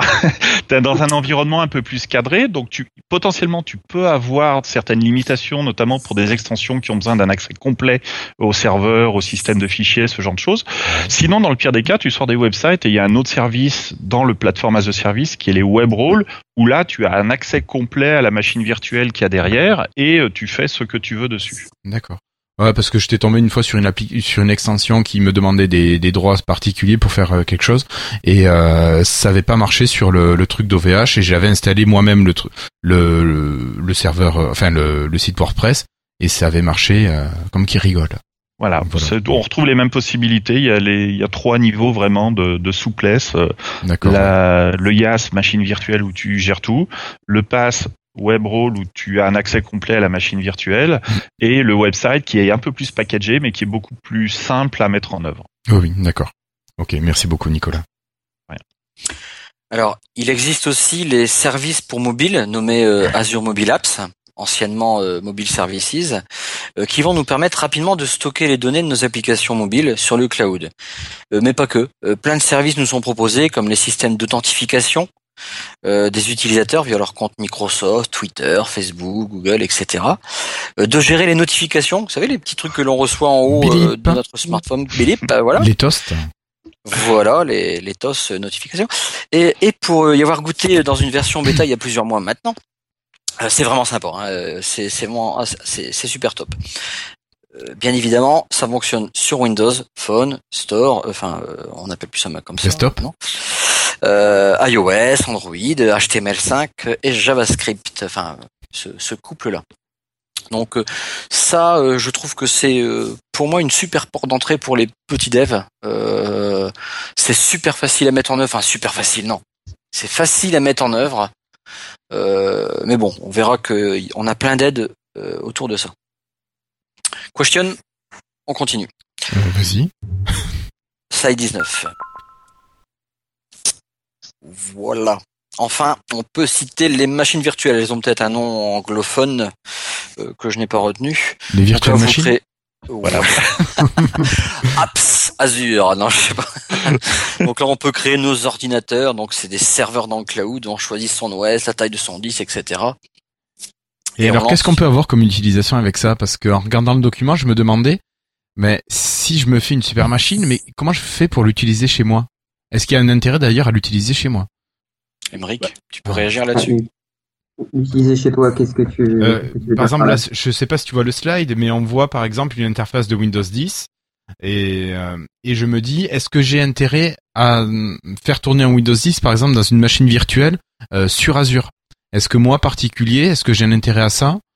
Euh, Bah, déjà, euh, pour Windows 10, t'as, t'as, t'as intérêt parce que, La tech preview, bien sûr, je vais faire tourner, mais comme c'est une tech preview, euh, tu- t'as utilisé plutôt une VM que de l'installer sur une machine, sur ta, sur ta machine de, de travail, j'allais dire. Après, ça, c'est, euh, oui, non, mais ça c'est le cas pour l'instant, je te rassure. ouais. Mais tu vois, euh, donc euh, au niveau de l'illustration, voilà, Christophe nous a mis euh, un Windows 8, un Windows 10. Est-ce qu'on fait tourner ce genre de, de système en VM sur Azure? Alors, euh, t'as, depuis peu, je crois que t'as les, les, les euh, OS clients qui sont émulés, euh, qui sont euh, virtualisés sur, sur Azure. Ouais. Mais on a surtout des machines serveurs, quoi. D'accord, Euh, oh, d'accord. Donc en tu fait, peux- Christophe, tu aurais peut-être pu me mettre une autre Euh, illustration. Oui, C'était pour faire beau. Et euh, D'accord. David. Euh, bien. Je voulais David mettre un Seattle, mais euh, Enfin, Cassim. Oui, euh, David de Seattle, euh, il peut aussi nous parler peut-être du coup des machines. il me semble qu'il y a, des, il y a un service, je crois que c'est dans un service particulier, mais il y a des machines virtuelles pour euh, pouvoir tester euh, des sites web en fait euh, avec Oui. les navigateurs sous forme virtuelle. Exactement, ça s'appelle Remote AI, en fait Remote Apps précisément. C'est la possibilité en fait de faire tourner sur iOS, Android et tous les Windows euh, des applications qui elles-mêmes tournent sous Windows. Et on s'en sert nous, par exemple dans les équipes IE. Si vous allez sur remote.microsoft, non, remote.moderne.ie, pardon, remote.moderne.ie, vous euh, vous aurez l'opportunité d'essayer ce que c'est qu'une remote app, donc une application qui va être exécutée sur Azure et dont l'affichage va être envoyé sur votre poste client. Ça nous permet à nous, euh, qui travaillons beaucoup avec les web développeurs et qui sont la plupart du temps des relous qui ont des Mac, euh, de leur dire euh, ouais mais comment on fait pour tester sur IE On est un Mac. Voilà. Eh ben, t'as qu'à installer remote.moderne.ie, c'est gratuit, c'est une app qui est remotée depuis euh, Azure et qui va donc te donner l'impression que tu as IE sur un Mac. D'accord. Ok. Merci beaucoup, euh, David. Au niveau des, des VM, des machines virtuelles, on peut noter que plus de 20% tournent sur Linux. Microsoft love Linux. N'oubliez pas. Ben oui. Ils nous l'ont dit. Ouais. Mais pas Ubuntu. Non, pas tout Ça, c'est moi ça. Euh, elle m'a bien fait rire cette cette cette slide. Alors, euh, ouais, on, peut pas on peut pas tout citer parce que c'est pas le but de ce dossier. hein. Mais pour synthétiser, Azure s'articule autour, euh, en gros, donc de VM, de cloud services, de web ser- website, de mobile services. Excusez-moi, c'est les anciens noms. Donc c'est quand même plus de 40 briques qui sont à notre service. Donc une brique, c'est un service. Alors on peut le voir sur le slide qui passe. C'est le poster traditionnel que Microsoft met à jour, met à jour euh, tous les tous les je sais pas tous les ans. Euh, c'est ça fait peur. C'est pas quelque chose qu'il faut montrer à des débutants, mais ils mettent tout tout ce qu'ils savent faire quoi. Alors Azure, c'est euh, que du Microsoft pour du Microsoft. C'est une question qu'on peut se poser. Alors non, pas du tout. Microsoft est dans une stratégie d'ouverture. On, le voit beaucoup. Euh, Partant de ce que je viens de vous dire, le Microsoft euh, aime Linux. Euh, a la disponibilité de ses applications euh, sur tous les OS. hein. en ce moment, on le voit. certains y râlent parce que ça sort avant sur les autres plateformes. Mais vous avez compris qu'il y a quand même du monde. Quand je vous disais rien que les téléchargements d'Office sur iOS, il y a des gens qui qu'on peut un peu aller chatouiller quoi. Mais je pense que c'est la bonne stratégie du venez voir les copains euh, comment on fait des trucs cool chez nous quoi. Euh, quoi qu'il en soit, euh, qu'ils soient utilisateurs ou développeurs. Donc euh, c'est quelque chose de, de vraiment top. Alors ainsi côté euh, device euh, et OS, on a le choix avec euh, Android, iOS. Si enfin on, si on est développeur sur Android, iOS, euh, Windows, c'est pas un souci. Euh, en OS, on a le choix avec euh, tout ce qui va être Windows et les, com- les, les, les distributions de Linux. Côté langage, alors là c'est aussi pas mal. On a le choix avec tout ce qui va être .NET, PHP, Node.js, et aussi le Python. Donc, euh, et je présume que ça peut évoluer, mais je crois que là on touche quand même pas mal de monde, quoi. Et puis on peut encore monter en, niveau quand on va voir un petit peu le niveau euh, euh, des gestions des bases de données qui est vraiment pas mal. Alors pour en citer, ça va être euh, SQL Server, MySQL, SAP, Adobe, Oracle, IBM, euh, MongoDB, Redis, CouchDB. Enfin c'est actuellement il y a neuf choix. Époque un peu, hein, ça fait quand même pas mal de choses. Donc on voit qu'on a vraiment quand même euh, euh, du choix et puis euh, euh, on peut, je pense qu'on peut faire plaisir à, à pas mal de monde. Oui, oui. Ça vous parle un petit peu quand même, ça. Il y a, il y a des logos que vous connaissez, même de noms, si toutefois. euh, Bah, je pense que au niveau des bases Oui. de données, non, peut-être pas. Si, Le si, si. MySQL est connu, Oracle. Si. MySQL et puis Oracle, et puis IBM, Hadoop. et puis SQL Server. Hadoop aussi. Ah Ouais, SQL Server, c'est connu, euh, c'est connu quand même, ouais, ouais, on peut être tout ça, quoi. Même, même SAP, le terme est connu, le, le- la marque est connue. Ouais. Mais alors tout ça, euh, bon, vous avez vu qu'il y a quand même beaucoup d'infrastructures, il y a quand même beaucoup de euh, Microsoft, il met quand même pas mal de dollars sur le sur le tapis pour ça, mais alors au final pour nous là qui voulons consommer, alors combien ça coûte? On a vu quand même qu'on a euh, qu'on a ah, il n'y a pas de slide, excuse-moi Cassim pour cette partie-là. Euh, y a, euh, on a déjà de, du, du cloud qui est gratuit. Quand on voit qu'on nous donne, tiens, voilà un Tera pour euh, pour ton Office 365, bon, tu le payes, mais là autant de gigas pour OneDrive, euh, tous ces services-là, en fait, bon, voilà, c'est déjà pas mal de choses gratuites, euh, mais pas que, hein, quand même. Euh, ça sera plus de, ça sera encore plus utilisé avec Windows 10, tout ça?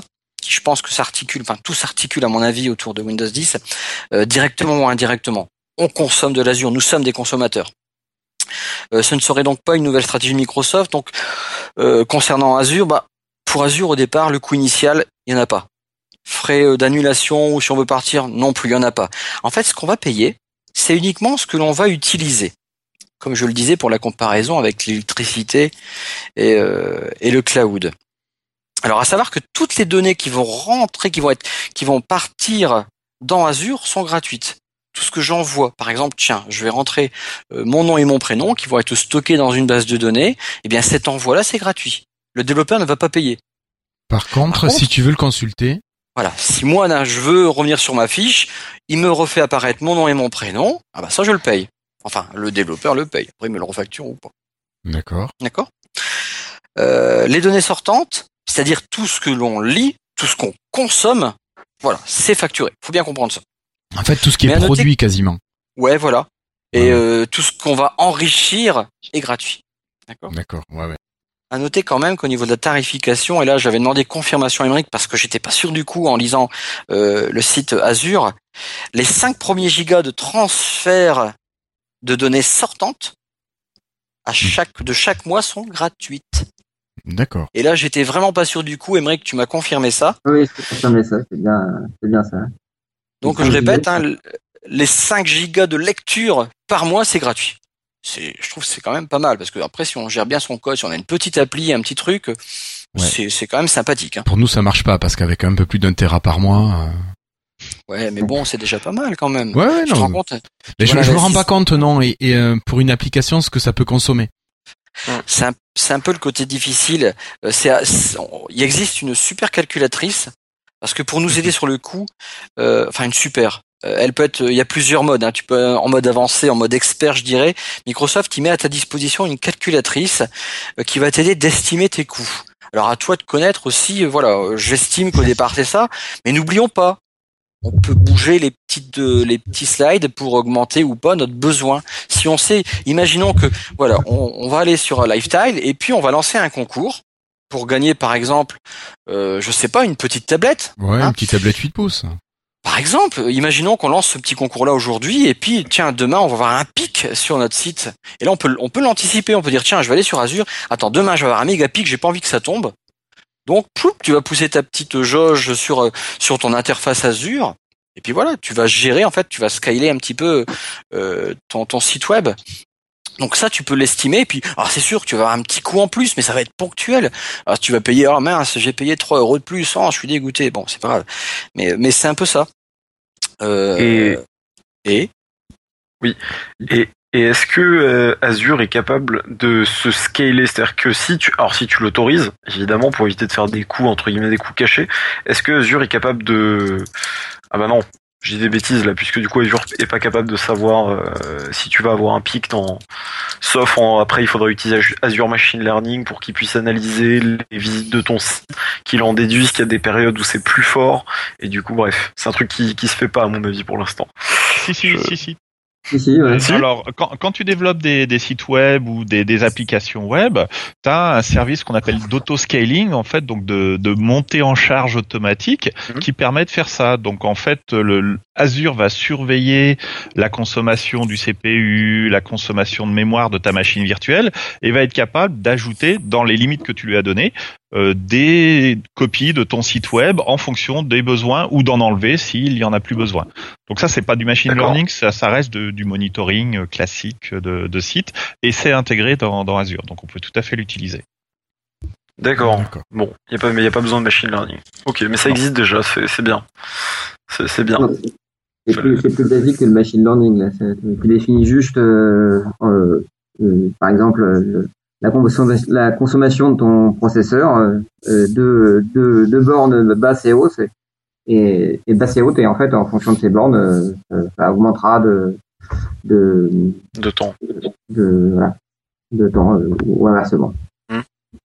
D'accord. Mais bon, à terme, ça risque d'arriver, du coup, avec, avec Azure Machine Learning. Le... Enfin, on peut supposer que, j'imagine. Bah oui, que ça s'adapte mieux, tu veux dire. C'est ça, qu'ils soient capables de prévoir effectivement avec l'analyse. Alors il faut des données, il faut des volumes assez énormes, je pense, pour que ça commence à donner des résultats, mais ça peut du coup être des services encore plus, encore plus pertinents. Après, c'est difficile d'être assez réactif parce qu'imagine, on lance ici, imaginons il y a 200 personnes qui regardent, enfin qui écoutent l'émission de ce soir, on annonce le, le, le concours. Euh, tout le monde va se va pouvoir se connecter demain, alors que les, les premiers 200 auront pu faire ça, le bouche à oreille pourra avoir augmenté le nombre de participants, mais s'il faut attendre la publication, tu vois, ça va encore décaler dans le temps. Et euh, pour apprendre, peut-être qu'il pourra écouter le podcast quand il sera diffusé, mais peut-être que le machine learning pourra pas l'écouter en direct. C'est peut-être difficile, tu vois, de, de gérer ce genre de choses. Je pense que c'est compliqué, à mon avis aussi, de gérer effectivement des choses comme ça. Après, je, je pense plus sur le long terme des choses plus basiques type euh, monitorer effectivement voir que ben tous les euh, mardis euh, en janvier il y a un pic parce que il y a tel article. C'est plus ça. Après effectivement dans le cas d'une annonce et d'un pic soudain je suis pas sûr que ce serait assez rapide pour il faudrait beaucoup de données pour que ça puisse un truc sur l'actualité un crash d'avion un attentat je pense que là par contre il n'y a pas moyen de enfin je sais pas peut-être que je me trompe Nicolas est-ce qu'avec l'actualité il y a moyen de de moduler les, les fréquentations et les possibilités des, des services peut, en, suivant euh, un site web qui, qui, est pensé correctement, bien architecturé, d'où l'intérêt d'avoir un bon architecte, bah et, euh, qui utilise une plateforme qui est agile, comme Azure par exemple, on peut tout à fait suivre le, le comportement du site web, par exemple sur le nombre de requêtes HTTP, donc le nombre de pages web qui sont lues. Si mhm. d'un seul coup on s'aperçoit qu'il y a une augmentation, eh ben l'automatisme Azure, on l'aura paramétré pour nous rajouter des instances. Donc ce sera pas forcément instantané, mais dans les 15 secondes, 20 secondes, dans la minute qui suit, on va pouvoir rajouter de la puissance à notre serveur web pour être capable d'absorber la charge. Donc si le site web a été pensé pour ça, dans l'absolu, c'est tout à fait euh, envisageable avec les technos actuels. Ouais, ouais. Oui, donc quand même, euh, ouais, c'est top. Parce que 10 à 15 secondes, enfin c'est c'est c'est tout de suite. C'est pas grand chose quand même. C'est c'est instantané pas grand chose sur euh, voilà sur sur les Azure websites quand on augmente le nombre d'instances d'instances donc le nombre de copies du, du site en tant que tel, euh, ça chiffre entre 15 et 20 secondes euh, de pour vraiment avoir les nouvelles instances. Donc c'est très rapide euh, à échelle humaine on va dire. Ah oui oui c'est super rapide ouais. oui. Voilà. D'accord. C'est sûr. et on parlait oui, on parlait de la tarification. Euh, je voulais poser une question sur euh, les tarifs étudiants, en fait, parce que j'ai vu qu'il y avait un changement, euh, bah, toujours ces deux derniers jours où euh, il me semble qu'ils ont fait une annonce sur euh, une nouvelle offre. Oui, alors j'ai pas le détail exact, mais en fait oui, donc il y a, y a, beaucoup d'offres gratuites autour d'Azure déjà, donc bien entendu il y a les étudiants qui ont accès bon, à Office 365 pour les pour les universités ou les écoles qui ont, qui ont signé des accords avec Microsoft. Azure, ça a été annoncé récemment, donc j'ai pas le détail. Peut-être que David l'a, mais je, je enfin je sais pas. Mais euh, voilà, donc il y a, y a, une offre gratuite pour les étudiants. Il y a aussi des offres gratuites, les versions d'évaluation d'Azure. Donc si on se crée un compte d'évaluation, on a un mois ou deux mois de tête, je sais plus, gratuit aussi avec un quota de, de consommation, bien entendu. Mais on peut tester gratuitement Azure. Euh, les abonnés MSDN, donc le, le, package pour les développeurs, ont aussi accès à des ressources gratuites euh, Azure. Donc il y a, y a moyen, enfin il y a moyen pour tous ceux qui font du développement de tester très facilement Azure. D'accord. Elbrick se bat avec son micro, il me semble. Non, ça va. euh... Euh, oui, euh, sur les étudiants, je crois qu'il y a, euh, je crois qu'on a le droit à c'est des sites, je crois que c'est des sites web et des, et des mobile services euh, euh, les souvenirs sont bons de ce que j'ai vu. Par contre, on n'a pas de machine virtuelle pour les étudiants. Je crois que c'est la, la seule limitation, a priori, dans ce que j'ai vu. D'accord. Parce que tu avais besoin de ça, Cassim, pour. Euh... Non, non, non, c'était par pour, bah, pour voilà, pour, enfin, c'était une question sur les offres gratuites, quoi. Je me demandais c'était quoi les offres qui étaient faites. D'accord. Christophe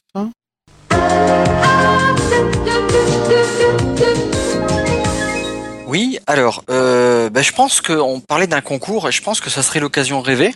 Ben oui, je pense. Pour peut-être faire gagner une tablette. Alors, je déconnais dans ma tête avec moi-même. Je me disais, écoute, le premier qui me crée un website avec I love Lifestyle sur le website Azure, donc il s'inscrit, il fait ça, il a gagné. Après, je me suis dit non, c'est un peu dégueulasse parce que là, parce on que va, tout le monde ne sera pas capable de le tout faire. le monde ne sera pas capable de le faire, mais, mais pourtant Azure, c'est simple, donc il n'y a aucune raison. Sauf que le mec peut suivre des cours euh, sur Microsoft euh, Virtual Virtual Academy. Academy pour créer juste un website. Il s'inscrit sur Azure. Il me fait I love Lifestyle. Et après, je me suis dit non, c'est encore vraiment dégueulasse parce qu'il y en a qui vont vraiment jeter l'éponge. Euh, donc après, on pourrait refaire un Twitter et ça serait bien plus simple. Alors, est-ce que David, euh, de Guillaume, pardon, tu peux Oui. me parler de ce que l'on pourrait faire gagner? Alors, je pense qu'on pourrait faire gagner euh, ce qui est déjà, ce qui a déjà été gagné il y a quelque temps. C'est une petite tablette 8 pouces de chez Dell qui s'appelle une Dell Venue 8 Pro. Une Ouais, ça me petite paraît pas machine mal. sympathique. euh, Pas mal. Voilà. Et, ouais, moi, je, bah, écoute, euh, tu sais, faut pas, faut pas non plus demander du boulot. Moi, je pense qu'un petit retweet, ça pourrait être pas mal. Un petit retweet. Et moi, je, je pensais quand même une petite question. Non, pas de question? Qu'est-ce que vous en dites, vous? On peut faire une petite question quand même. Question de toute facile. façon, ça va pas être en live, une on va petite pas faire comme la dernière fois. Euh, on va poster le concours cette semaine. Et puis peut-être juste une petite question sur euh, ce podcast-ci. La réponse, ben on, on l'a dit, euh, peut-être avant ou après euh, dans cette émission. Donc il y aura plus qu'à écouter. Et puis euh, je pense qu'on va faire un truc facile. Ouais, ouais. Je, je pense qu'on peut faire, on peut faire un truc assez facile. Je suis en train de vous préparer une question que je vous mets sur sur Skype. Vous me direz ce que vous en pensez. D'accord? Ok. Voilà, je vous l'envoie. Voilà, ça c'était la petite surprise. Euh... oh non, vas-y, je pense que c'est ça. Alors la Si, réponse, elle doit, ça, être, mais- mais- elle doit être mise avec un hashtag, hein, bien sûr. Euh, bien Et attention à l'écriture parce que je vais être très sévère sur l'orthographe. Ouais, ouais, ouais, ouais, ouais. ouais, ouais. Trop marrant. Mais le website, Ah oui. ça aurait été sympa, quoi. Mais bon.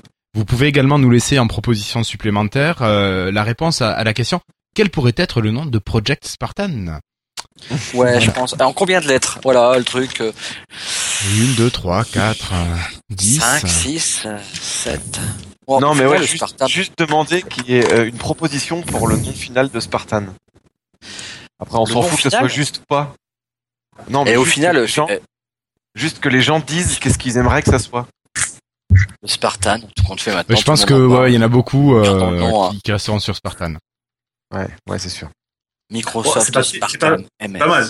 Ça sera pas le vrai nom, mais c'est pas mal. Ouais. Microsoft On- on- Bing, on non, Est-ce que c'est dans le même domaine, David? Est-ce qu'on est dans le même domaine, registre de vocabulaire avec Spartan? Non. Non, on, on Ah, va ouais. quitter Halo? Ah on quitte. Oh. Je sais pas. On va quitter Spartan, voilà. Ah, ce serait dommage. C'était bien ces petites références, Ouais, même si je suis pas fan de Halo, hein, personnellement, mais, mais les références étaient sympas. Ouais, ouais. Ah, mais ça parle pas à Madame Michu. Non, c'est vrai. Ça va être euh, Non, Microsoft c'est pas Internet. faux, c'est pas, faux. Moi, je Oula. voulais l'appeler Microsoft Ultron, mais personne, euh, tout le monde me disait que c'était nul parce qu'il y avait que ceux qui connaissent Marvel qui, qui allaient suivre. Mada- Ouais. Madame Michu Non. Spa- Spartan, ça fait référence historique, référence interne à Microsoft et private joke pour les geeks fans, etc. Donc ça fait toujours plaisir Ouais, aussi. vrai. À cette communauté, c'est un petit côté sympa. On peut dire Ouais, voilà, mais- on est puisé euh, dans les origines de l'histoire. Tu as Bon, faut pas mettre Johnny Ive à la voix off. C'est chaud de trouver un nom. Azure, pour l'histoire, Azure, ça a été pareil. Ils ont mis des années. Et là, aujourd'hui, ça paraît logique à tout le monde parce qu'Azure, c'est bleu, c'est le ciel, etc. Donc, c'est le cloud, c'est le nuage. C'est pas long. Euh, mais ça a été l'enfer sur Terre pour le trouver. Et en plus, ça apparaît dans le début des recherches internet. Avec Ouais. Enfin, c'est beau. Pour la, pour la petite anecdote, toutes les VM portent encore les abrégés du nom de code du projet. Ah. Allez voir dans vos VM maintenant. Ah, Ah. classe la petite illustration. Euh, alors, bah écoutez, on... Etienne, tu viens d'arriver. Alors, euh, Ouais. c'est, t'étais pas là au début, mais mais euh, c'est pas grave, tu vas recouper. Je pense que tu connais quand même pas mal Azure.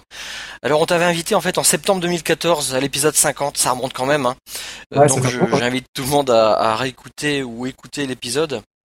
Alors, je rappelle qu'Etienne, en fait, tu es euh, technical evangelist chez MS France. Ouais, exactement, ouais. Merci de revenir à nouveau. Avec plaisir, merci de m'inviter, c'est toujours un plaisir de de- d'échanger avec vous. Et puis t'es pas venu seul, Euh, tu es venu avec euh, Anaïs euh, Guesny, je le dis peut-être mal, il y a peut-être pas le S, euh, qui s'occupe en fait de tout ce qui est accompagnement des développeurs, c'est ça? Bonjour Anaïs, bonsoir Anaïs, ça va bien? Bonsoir, ça va, merci. euh, merci de, de m'inviter également. Euh, oui, donc c'est bien ça, euh, tout l'accompagnement en termes de, de Des devs, en fait, t'es la relation que moi, développeur, j'ai avec Microsoft, quelque part. Oui. Si toutefois je fais partie d'un des programmes. euh, Etienne, en fait, Yes. je, je voulais avoir aussi ton point de vue, qui est, qui est intéressant au niveau euh, de DX, parce qu'on a Nicolas qui lui est auto, dans un autre service, pas très loin, mais au niveau du consulting, mais toi, t'es euh, t'es DX. Pour toi, à quoi ça sert euh, qu'un développeur euh, utilise Azure? Alors en fait, euh, donc c'est une, c'est une excellente question.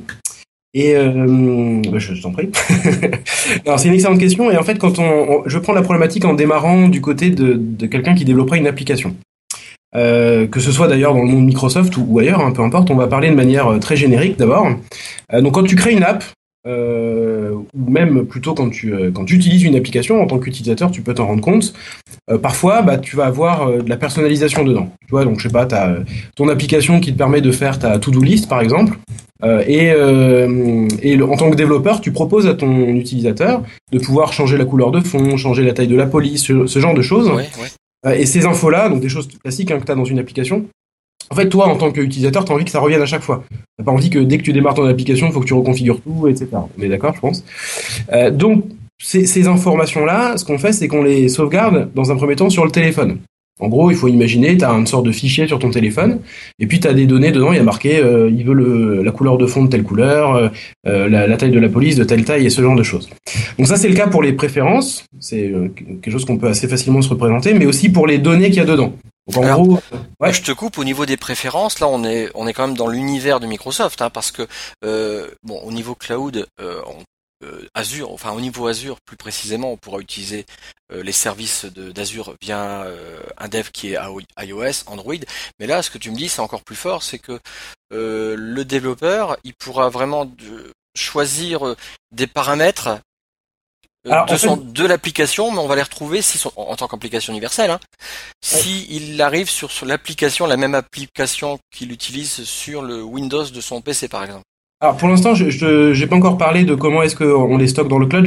C'est vraiment très, euh, c'est juste pour repartir de la Un base. recul, ouais, ouais. Voilà, un recul qu'on prend. On a besoin de, de stocker des infos et euh, la première méthode euh, pour faire ça, c'est de le faire sur le directement sur le périphérique. Donc en gros, euh, toi-même, euh, l'application de tes, enfin le- les, les données que tu as dans ton application, on reprend l'exemple de la to-do list, la liste des tâches que tu as dedans, il faut la, stock- la stocker quelque part. Donc le premier réflexe du développeur, c'est de le mettre sur le sur le téléphone.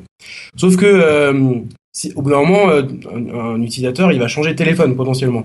Ou alors, euh, il a envie que, ce que tu disais, très bon exemple hein, tout à l'heure, il a peut-être envie que si l'application elle existe aussi sur euh, tablette, par exemple, bah, de pouvoir retrouver sa liste de tâches euh, la même sur tablette et sur le et sur le téléphone. C'est c'est- voilà, et c'est dans ces c'est dans ces moments-là que on a besoin de partager cette information et donc de la stocker ailleurs que juste sur le téléphone, sur le périphérique ou sur la tablette. Et donc, euh, euh, c'est à ce moment-là qu'on a besoin d'avoir un endroit centralisé pour le sauvegarder. Et c'est là que le cloud, c'est une très bonne solution, euh, justement, pour avoir euh, ces, ces espaces dans lesquels on va stocker des, des données. Donc, le principe, c'est que, par exemple, avec Azure, donc il y a euh, historiquement ça s'appelait Azure euh, Mobile Services, mais depuis quelques temps là, depuis cette semaine, euh, ça a été renommé en euh, un ensemble de voilà un ensemble de choses. disait, ouais, ouais. Vous disiez tout à l'heure exactement. Web apps. Et, voilà web apps et, euh, et mobile app aussi pour euh, ce qui s'appelle euh, mobile services. Et donc l'idée, bah, c'est de dire j'ai un j'ai une base de données qui est gérée par enfin, dans Azure, c'est pas pas besoin de m'en occuper et j'y ai accès. Et puis j'ai aussi accès directement dans le code que j'écris dans mon application, j'ai accès à un, un kit de développement, donc tout est déjà prévu pour moi. Et puis je peux dire bah tiens pour tel utilisateur j'ai envie de stocker telle valeur. Par exemple la couleur de fond de l'application c'est rose. Ce qui fait que euh, bah, dès que mon application elle se lance, ah, grâce au code que j'ai écrit, il va se connecter au cloud, dire bah, c'est quoi la couleur pour tel utilisateur? On va dire c'est rose et du coup je pourrais la changer dans l'application pour que ça s'adapte à ce que veut l'utilisateur. Et voilà. Et c'est pareil pour les, données euh, du type euh, la liste des tâches de sa to-do list. C'est exactement, la même chose. Dans cette même base de données là, on peut dire bah tiens euh, dès que l'utilisateur il rajoute une tâche, en plus de la stocker dans le téléphone euh, pour qu'il puisse la retrouver à chaque fois qu'il lance l'application, bah on va euh, avec une ligne de code super simple, on va la sauvegarder dans le cloud et on pourra la retrouver par la suite. Ce qui fait que euh, si l'utilisateur il change de téléphone, donc il en, prend un nouveau, ou que euh, il change de périphérique, euh, qu'il a sa tablette et son téléphone, euh, les deux applications vont se connecter aussi à euh, ce, cloud et récupérer ces données et avoir ces informations là. Donc là, je reste vraiment très simple, très générique hein, dans l'explication, c'est juste pour expliquer le, le concept. Ouais, c'est ça. Sauf que là, le concept au niveau des données cloud, c'est bon pour quel que soit le, le type de téléphone. Ouais. Par contre, moi, je l'avais déjà testé euh, dans ma super application euh, Almanac que euh, Anaïs va m'aider à pousser. C'est-à-dire le background de l'application en fait, et pourtant j'étais en en application Windows Phone 8, Ouais. pas universelle. Hein, et j'avais fait la même application en Windows Store, euh, Windows App qu'on dit maintenant, je crois. Euh, donc euh, deux applications distinctes, pas le même code source. À l'époque, c'était pas encore universel. Et donc c'était une seule ligne de commande. En, en gros, je disais cet endroit-là. Eh bien, je stocke mon information, une variable. hein, voilà, c'est telle image de fond. Et là, par contre, c'est automatique. J'ai pas eu besoin de me connecter à Azure. C'est que mm, le système de Microsoft me permettait, en fait, indirectement d'utiliser Azure. Exactement, il y a de la ça c'est un système qui est mis en place par euh, Microsoft directement, qui fait de la synchro entre si- à partir du moment où tu te connectes avec le même compte, euh, en tant que développeur, tu peux sauvegarder des données euh, qui sont liées à l'utilisateur et les retrouver partout. Et c'est Azure derrière, hein, j'imagine, de toute façon. Ouais, ouais, tout à fait, ça passe par euh, ça passe par le cloud. Et c'est vrai que c'est Sauf que voilà, sauf que c'est complètement transparent pour le développeur quoi. Et c'est une ligne de code Ah, c'est exactement. une ligne, ouais, ouais, euh, encore, euh, c'est 5-6 mots, quoi, c'est pas grand chose. Exactement.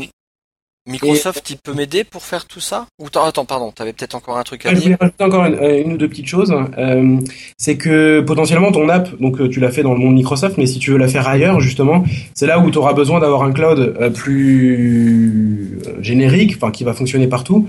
Et justement, quand tu crées ton espace dans le dans Azure Mobile App, par exemple, tu peux, euh, on, on- on va t'aider et te créer directement le code et te montrer des exemples pour accéder à ça à partir de euh, d'Android ou à partir de ou à partir de d'iOS par exemple. Donc tu as le code qui est déjà dispo pour toi. Ce qui fait que bah, si ton application elle est pas que sur euh, Windows, tu peux partager ces informations partout. Et la, hum, le, la, dernière chose c'est que en plus de mobile app, mais vous en avez parlé déjà un petit peu, il y a aussi la partie web euh, web app qui va permettre d'héberger son site web. Donc par exemple, tu vois, tu, par- tu parlais de ton application euh, Almanac tout à l'heure. Euh, si tu veux pouvoir promouvoir correctement ton application, bah, tu peux faire une, une page, tu sais, ça s'appelle une landing page où tu expliques ce que fait ton application et puis comme ça tu peux l'envoyer à des gens et directement sur la page ils voient de quoi parle ton application. Tu vois, tu peux, euh, tu peux mettre peut-être même toutes tes applications sur cette page. Et pour avoir ce site web qui est dispo, bah, tu peux l'héberger directement dans, euh, dans, un, dans le cloud, dans Web App, et à partir, soit en uploadant FTP, soit euh, à partir de Visual Studio, euh, soit à partir de GitHub, tu peux pousser ton site web directement dans Web App et du coup euh, promouvoir tes apps comme ça, par exemple. Et je crois de mémoire que c'est même gratuit. Euh, si on n'a pas un nom de domaine particulier, euh, un web, une web app est gratuite de mémoire, hein, mais à vérifier. Tout à fait. D'ailleurs, c'est en fait, il y a, c'est comme euh, pour mo- euh, pour mobile app, pour stocker tes données. Dans la, il y a une limite de taille de données que tu veux stocker, mais c'est gratuit aussi, le, en tout cas pour le démarrage. Euh, Et pour web app, c'est pareil. Ouais, tu as tout à fait raison. C'est gratuit tant que tu tu utilises pas certaines fonctionnalités comme le nom de domaine euh, euh, perso et ce genre de choses là. Donc c'est quand même assez assez cool parce que ça te permet d'avoir un premier déjà des premières choses sans forcément payer quoi. Euh, juste avant d'arriver sur, euh, sur les accompagnements avec Microsoft, tu as suivi un petit peu les, les nouveautés? Il y a des choses qui sont intéressantes euh, euh, de ce qui a été annoncé par, euh, par Scott euh, de, Ouais. là? T'as Ouais, a- des choses toi? Il y a des choses intéressantes. Euh, alors déjà, moi j'aime bien euh, l'idée de pouvoir euh, d'avoir euh, repackagé un petit peu certaines fonctionnalités. Il y a des nouveautés également qui, euh, qui arrivent. Alors c'est assez récent, donc j'ai pas eu le temps de creuser dans les détails, mais notamment il y a des nouvelles choses côté API où tu peux créer tes, tes propres API auxquelles tu pourras accéder ensuite euh, en- à partir de ton téléphone. En plus de celles qui sont par défaut dans Mobile App. Parce qu'en gros, Mobile App, tu as une base de données, puis après, sans rentrer dans les détails, tu as une API web qui est créée, qui te permet d'y accéder à partir du téléphone, en fait, en code derrière. Et tu peux créer euh, de manière plus poussée tes propres API, euh, notamment ça. Et puis, il y a de la synchronisation vers d'autres systèmes.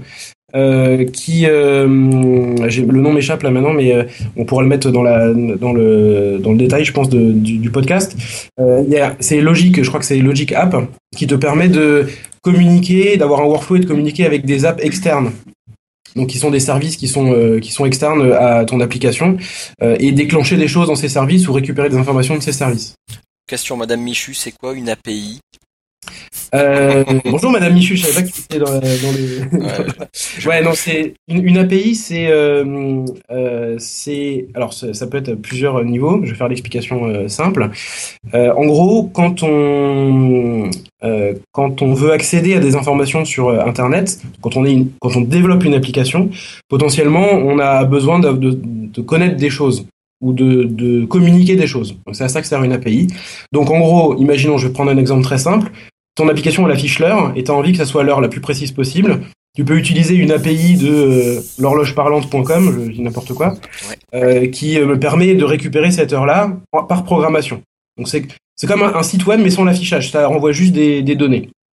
Et inversement, ça te permet aussi de communiquer de l'information et par exemple de dire euh, d'envoyer à à ton à ta base de données euh, à ta base de données de dire il y a une nouvelle tâche qui a été mise dans l'application To Do List pour Madame Michu justement. Et ben via cette euh, cette API c'est euh, via ce, ça passe à travers le réseau je vais communiquer à ma base de données que j'ai des nouvelles euh, des nouvelles choses à rentrer. C'est un protocole de lecture et d'écriture euh, entre l'internet et euh, mon application. voilà exactement. C'est on peut le voir tout à fait comme ça. C'est euh, c'est euh, c'est une très bonne un très bon résumé. D'accord. Euh, voilà, je suis un développeur, j'ai pas trop, j'ai, je connais pas bien Azure. Euh, je voudrais m'y mettre parce que je crois que l'avenir, euh, on peut pas, on peut pas faire sans. Euh, Microsoft, il peut m'aider. Alors Anaïs, tu, tu pourrais peut-être nous en parler. Euh, il existe trois, enfin, il y a trois domaines où Microsoft peut nous aider. Je dirais le premier que moi j'ai connu, c'était euh, les accélérateurs. Alors, il y a peut-être plus le les maintenant, on parle peut-être d'un, je sais plus. Euh, Qu'est-ce qu'il en est en, fait maintenant de ce programme accélérateur? Qu'est-ce que c'est? Alors euh, oui, effectivement, en termes d'application pure, on a l'accélérateur Windows. Donc c'est notre le programme d'accompagnement hein, qu'on offre aux développeurs d'applications essentiellement euh, et euh, qui regroupe principalement trois axes, euh, à savoir des ressources offertes aux développeurs, un coaching technique et de la visibilité. Alors, en termes de ressources, on a des ressources online avec des tutoriaux, etc. pour pour accompagner le dev sur toutes les étapes du processus de développement de l'application, que ce soit un niveau débutant, avancé ou même expert. Euh, un support technique en ligne continu euh, qui se fait par par email euh, où là voilà on- le développeur euh, sollicite ce support là dès qu'il en a besoin il n'y a pas de il y a pas de limite Il peut envoyer Euh, tiens, j'ai une partie de mon code source, je comprends pas. Euh, tiens, euh, il y a quelqu'un qui peut m'aider là-dessus. il- Ça Absolument. marche pas. Ouais, d'accord. Voilà, donc c'est euh, à, sollici- à le solliciter sans, sans limite. Euh, on a aussi en termes de toujours de ressources euh, du prêt, des prêts de matériel euh, de, de tablettes et de téléphones euh, pour toutes les phases de test de l'application. Donc généralement pour une durée d'un mois hein, parce que bon, il faut qu'on puisse euh, répondre à tous les besoins. Où là donc euh, toutes les étapes c'est vraiment en phase de test donc c'est plus vers la fin du développement de l'application où voilà on envoie du matériel euh, aux développeurs pour qu'ils puissent euh, faire tous les tests nécessaires et un autre axe aussi c'est l'inscription gratuite au Windows Dev Center. Donc ça c'est juste énorme. euh, Rien que le matériel, j'en connais plein. Ils vont, ils vont s'inscrire pour avoir une Surface Pro 3 pendant un mois là. hein. Attention. Euh, euh, et c'est gratuit euh, l'accélérateur? Absolument C'est ouais. quoi les conditions? Une entreprise, le développeur d'une entreprise pourrait y être ou sinon étudiant spécifiquement? Alors, il n'y a pas de, de grandes contraintes pour, ins- pour, euh, pour être inscrit, si ce n'est de développer une app Windows Phone. Ouais. Et, ou euh, tablette aussi, hein, il n'y a pas de... il Y a pas de Oui, c'est pas for- pas spécifique Windows Phone, c'est Windows App. Voilà. Windows App, c'est ça. D'accord. Euh, c'est ouvert à tout le monde en fait, Euh, les devs indépendants, les petits studios, les étudiants, euh, voilà, tout le monde peut rentrer si euh, ils ont un, un projet d'application. On, on accueille tout le monde dans le dans le programme. Et à la fin, l'application est publiée, euh, vous la poussez réellement. Et ça, c'est un, c'est un plus quand même qui est, qui est, qui est vachement appréciable parce que j'y ai goûté plein de fois. Euh, vous poussez vraiment nos apps sur le Stories. Enfin, quand je dis pousser, c'est mettre en avant, pardon. C'est ça. Alors euh, Là, vous avez un sacré pouvoir quand même. Absolument. On a plusieurs axes aussi de mise en avant, avec une partie sur les blogs, euh, plus sur, sur le, la partie social avec euh, des mises en avant sur Presse Citron, Facebook ou, ou Twitter avec nos comptes, euh, nos comptes Microsoft. Euh, bien sûr, la possibilité d'être mis en avant sur le Windows Store euh, français et étranger, selon la langue de l'application. Et puis d'autres d'autres canaux de, de visibilité aussi, avec par exemple des témoignages lors d'événements, etc. Donc euh, ça peut être aussi un axe de, de visibilité. Je reviens, il y a une difficulté que beaucoup de développeurs euh, ont, parce qu'on est développeur, mais on n'est pas forcément designer, et on n'a pas forcément un designer sous la main. Il y a du Ouais. coach au niveau design?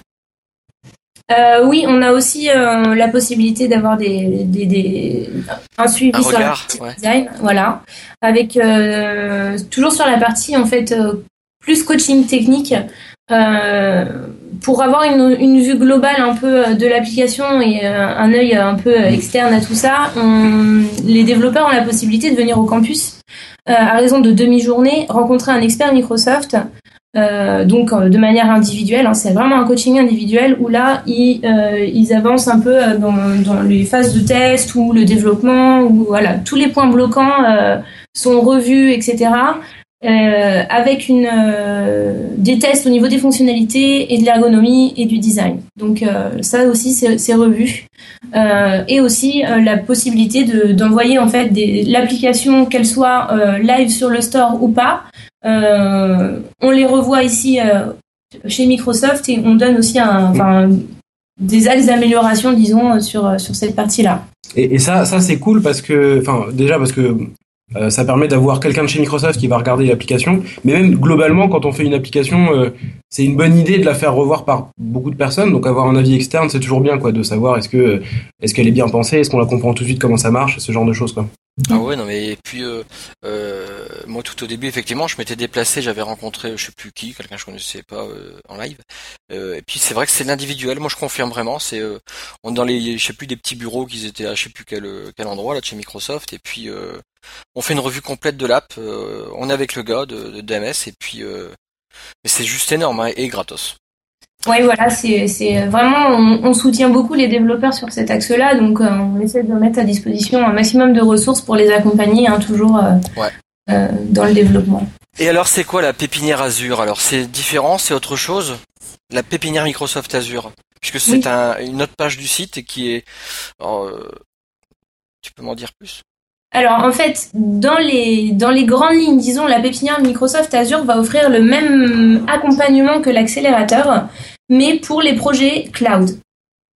Euh, donc, euh, on a aussi ces parties ressources, coaching technique et, et, et business et axes de visibilité, mais vraiment pour tous vos projets cloud et euh, c'est également ouvert à, à tous, euh, que ce soit des entreprises ou des, ou des développeurs indépendants, peu importe le projet en fait cloud euh, que, que le dev a.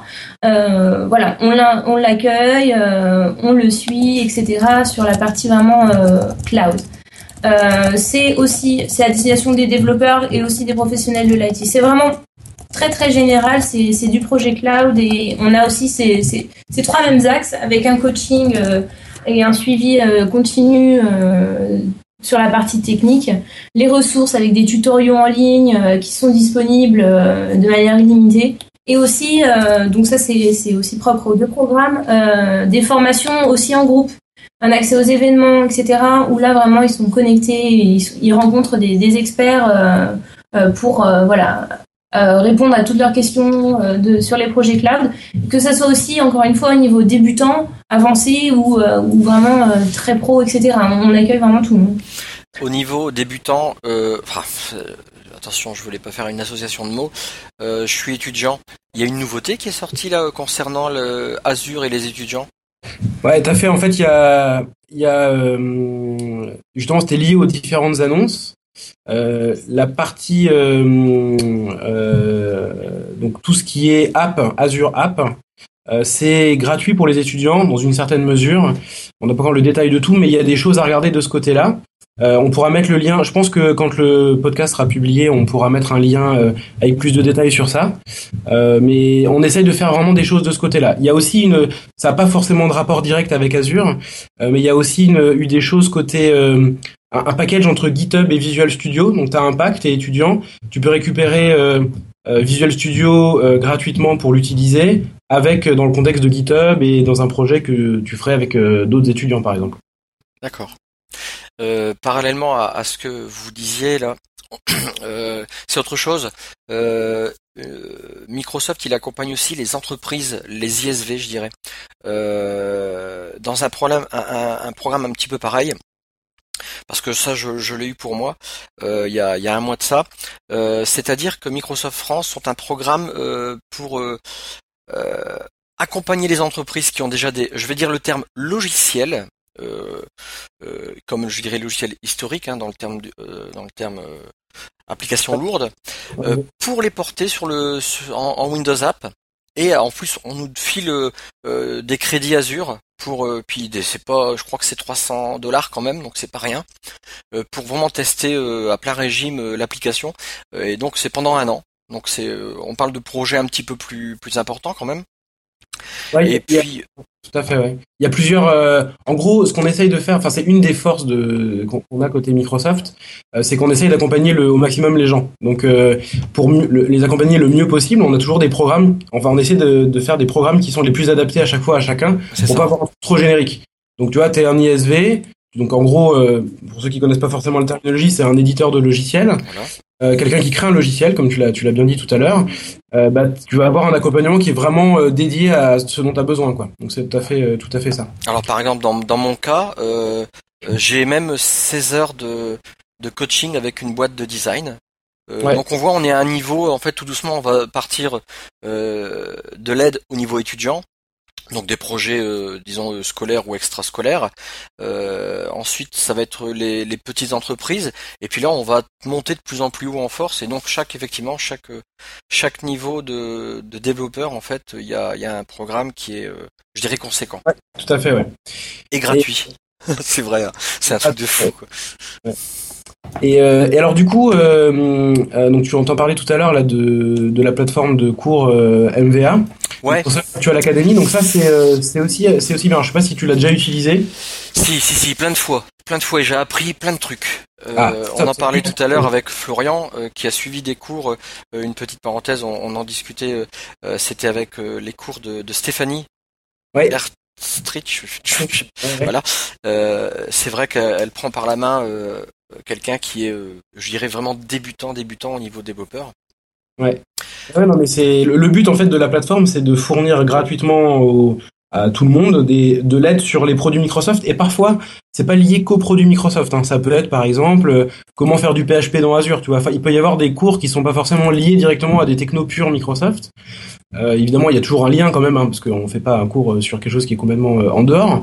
Euh, mais l'idée, c'est ça, c'est de se dire bon, on, on a vu qu'il y a des gens, souvent, on, croise des gens dans les événements qui disent, euh, il manque, je sais pas comment faire sur ça, euh, j'ai du mal sur ça. Puis on dit tiens, il y a un problème récurrent sur ça. On l'a peut-être pas bien expliqué, ou il faudrait qu'on l'explique différemment. Et du coup, on, on imagine un cours et on le met à disposition sur cette plateforme-là. C'est vraiment l'idée, quoi. Et, on, et en plus, on peut récupérer le- les supports, il y a les PDF, on peut revoir et revoir, c'est c'est assez bien. Et après, euh, on a le contact avec euh, les gars, on peut les contacter euh, parallèlement. Non, c'est Ouais. vraiment parfait. Quoi. Mm, Tout à fait, ouais. Et ouais. Voilà, voilà. Bon, euh, est-ce que tu as quelque chose peut-être à rajouter que j'aurais pas, euh, que je n'aurais pas euh, souligné? Alors en fait, oui, euh, en fond de tous ces programmes euh, qui existent, euh, il y en a un qui s'appelle Bispark aussi. Je sais pas si, euh, si euh, Ah ça ouais, c'est vrai, bien sûr. Et voilà, donc je vais juste en parler parce que c'est quelque chose qui est transverse un petit peu à tous ces programmes d'accompagnement, parce que c'est pas vraiment un programme d'accompagnement, c'est plus une aide pour avoir des, voilà pour avoir des ressources et surtout des logiciels Microsoft, principalement pour les tests. Donc en gros c'est c'est un programme auquel euh, auquel on s'inscrit quand on est une entreprise. Donc il y a plusieurs critères. Il faut être une jeune entreprise, plutôt les startups en généralement. Euh, et euh, il y a, je crois qu'il y a une limite de chiffre d'affaires aussi. Enfin, c'est vraiment pour les pour aider les gens qui démarrent euh, et qui ont créé une entreprise. Donc là, on parle plus de développeurs indépendants ou euh, en tout cas peut-être des développeurs indépendants mais qui ont une entreprise. Et du coup, ils ont accès à des logiciels Microsoft, à tous les logiciels. Ils ont accès à de l'Azure aussi. Euh, donc ce dont tu parlais tout à l'heure, là, qui était spécifique aussi pour les ISV, mais il y a aussi ça pour euh, pour les gens qui sont dans Bispark. Euh, donc tu as du crédit tous les mois que tu peux consommer pour tester.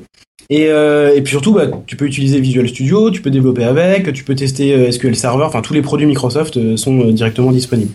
Voilà, donc là c'est pareil, on mettra le lien, je pense, pour que les gens puissent voir. Mais là c'est pas tellement un, un accompagnement euh, humain derrière, c'est vraiment pour euh, filer des ressources et aider à démarrer quoi. D'accord. Voilà. D'accord. Bon, bah, euh, euh, maintenant, je vais me tourner un petit peu avec Emric. Euh, on parlait un peu des aides parce que Microsoft accompagne, mais pas que. Tu as maintenant toute une communauté euh, qu'Emric euh, a créée. Donc, euh, et en fait, on peut avoir des journées de formation. Et puis, tu vas peut-être nous parler d'un mot qui est compliqué, qui s'appelle bootcamp. On peut pas simplifier ce mot-là. Ça veut rien dire. C'est fait pour les devs, tout ça. Tu peux nous expliquer tout ça euh, Elle chante de démarrage. C'est un, bootcamp. Un bootcamp, pour euh, c'est pour démarrer un projet en fait. Euh, Voilà. Un le, le- là, c'est pour goûter quoi. Non, le, le but de- du bootcamp, c'est à la fois d'avoir une, une, une partie un peu euh, session avec des avec des sessions techniques, euh, formation, et euh, d'avoir des et d'avoir des un côté atelier quoi, un côté où on va coder une espèce de mini enfin mini hackathon mais sans enjeu quoi, sans enjeu. Donc, D'accord. c'est un peu ça. Alors, c'est des ateliers, c'est quelque chose. On est guidé, on a, on fait ce que l'on veut.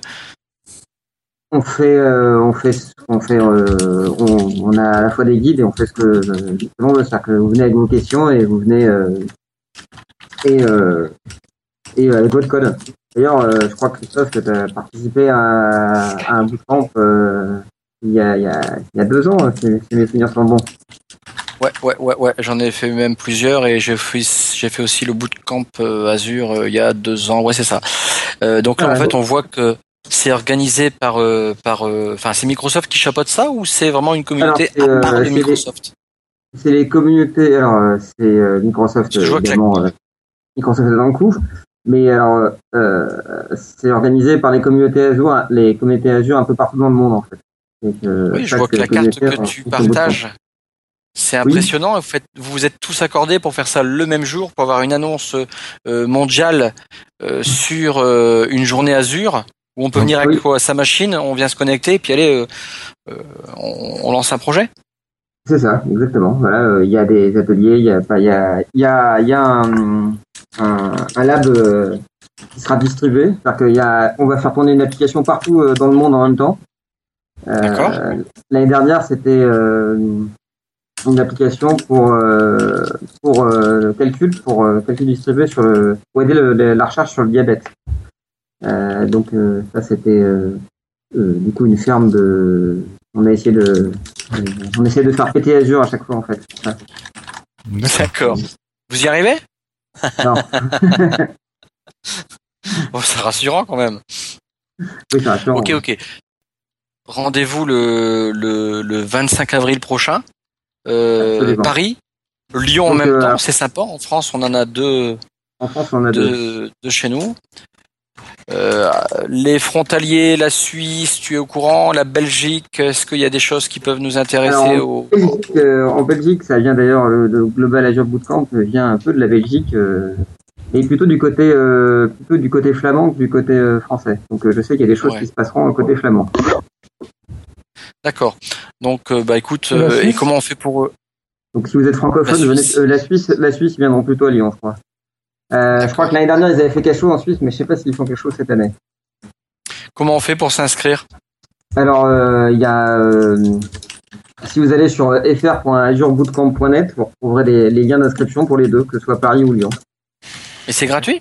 C'est gratuit, euh, c'est gratuit pour tout le monde et du coup, euh, voilà, venez, euh, venez euh, faire de l'Azure avec nous. D'accord. C'est de toute façon Azure, c'est l'avenir. Euh, je pense que euh, tout développeur doit s'y mettre. C'est c'est logique. On ne peut, enfin, on- on- c'est difficile quand même d'avoir euh, l'expérience utilisateur d'une application qui est sur mobile. Il arrive sur sa tablette. Euh, il peut retrouver avec l'application universelle la même chose, mais là, vous, je trouve que le- la, la solution un peu pas jolie, c'est de que le développeur il fasse partager ça sur OneDrive et les récupère de notre côté. Ça, pour moi, euh, je vais être méchant, ça pue quoi.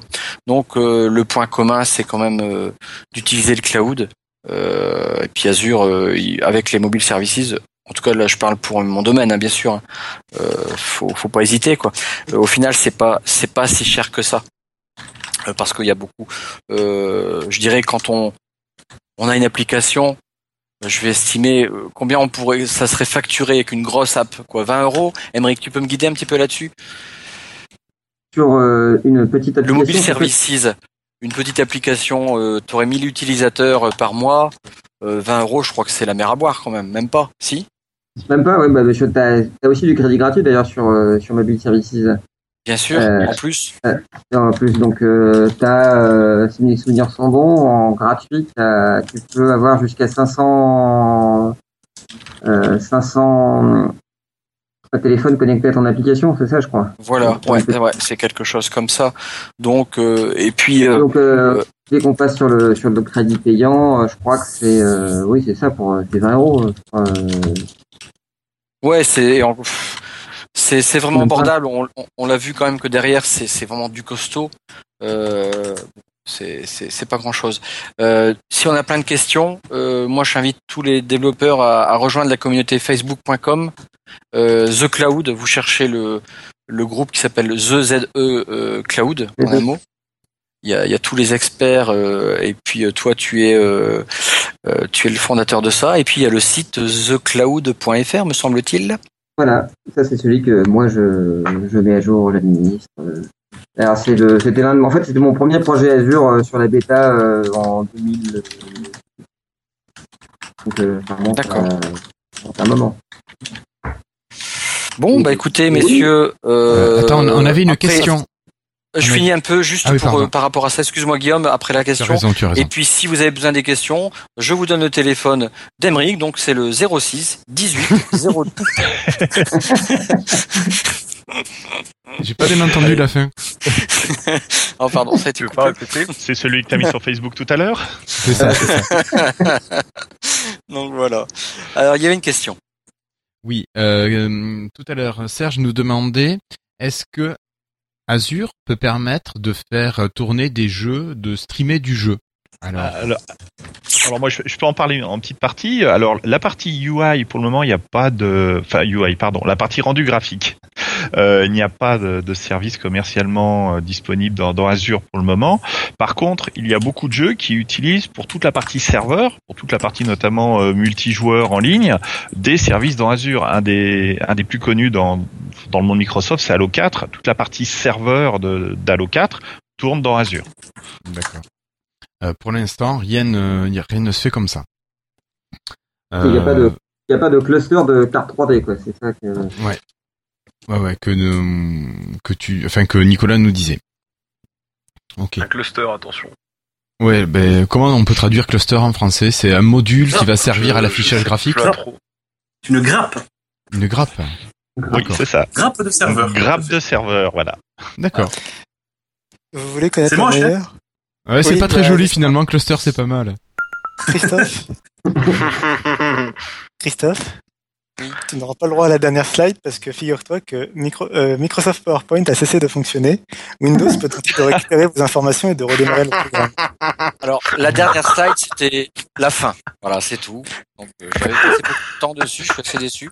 Elle est juste monstrueuse. Ah, il y avait ah. une grosse blague. Ah bah et non. en fait, et en fait, la surprise, c'est qu'il y avait le nom du prochain projet Spartam sur la dernière slide. C'est Ah mince. C'est pour ça ils ont coupé le cordon. C'est pour ça Ah, que je vous avez suis- plus trop longtemps à attendre. Putain, je suis dégoûté. On- Enfin, moi, je pas grave, je le sais le nom, mais vous êtes dégoûtés, les gars. David a appuyé sur le gros bouton rouge. C'est moche de faire ça.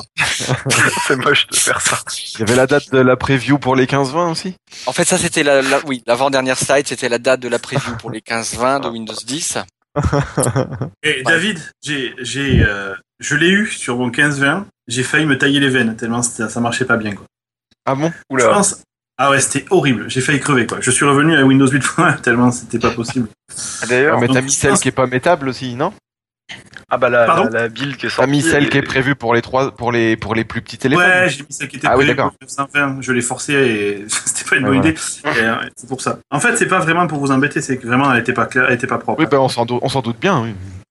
Euh, sinon, euh, Joe Belfiore, il tournait avec quoi comme euh, comme version de Windows 10 sur son 1520 Parce que c'est bien ce qu'il avait à la présentation de janvier. Ouais. Oui, tout à fait. Mais euh, sur mon 15-20, j'avais plus les SMS qui marchaient à la fin. euh, euh, j'avais plus, euh, je pouvais pas fonctionner avec Link. euh, je pouvais pas écouter de la musique et prendre un appel.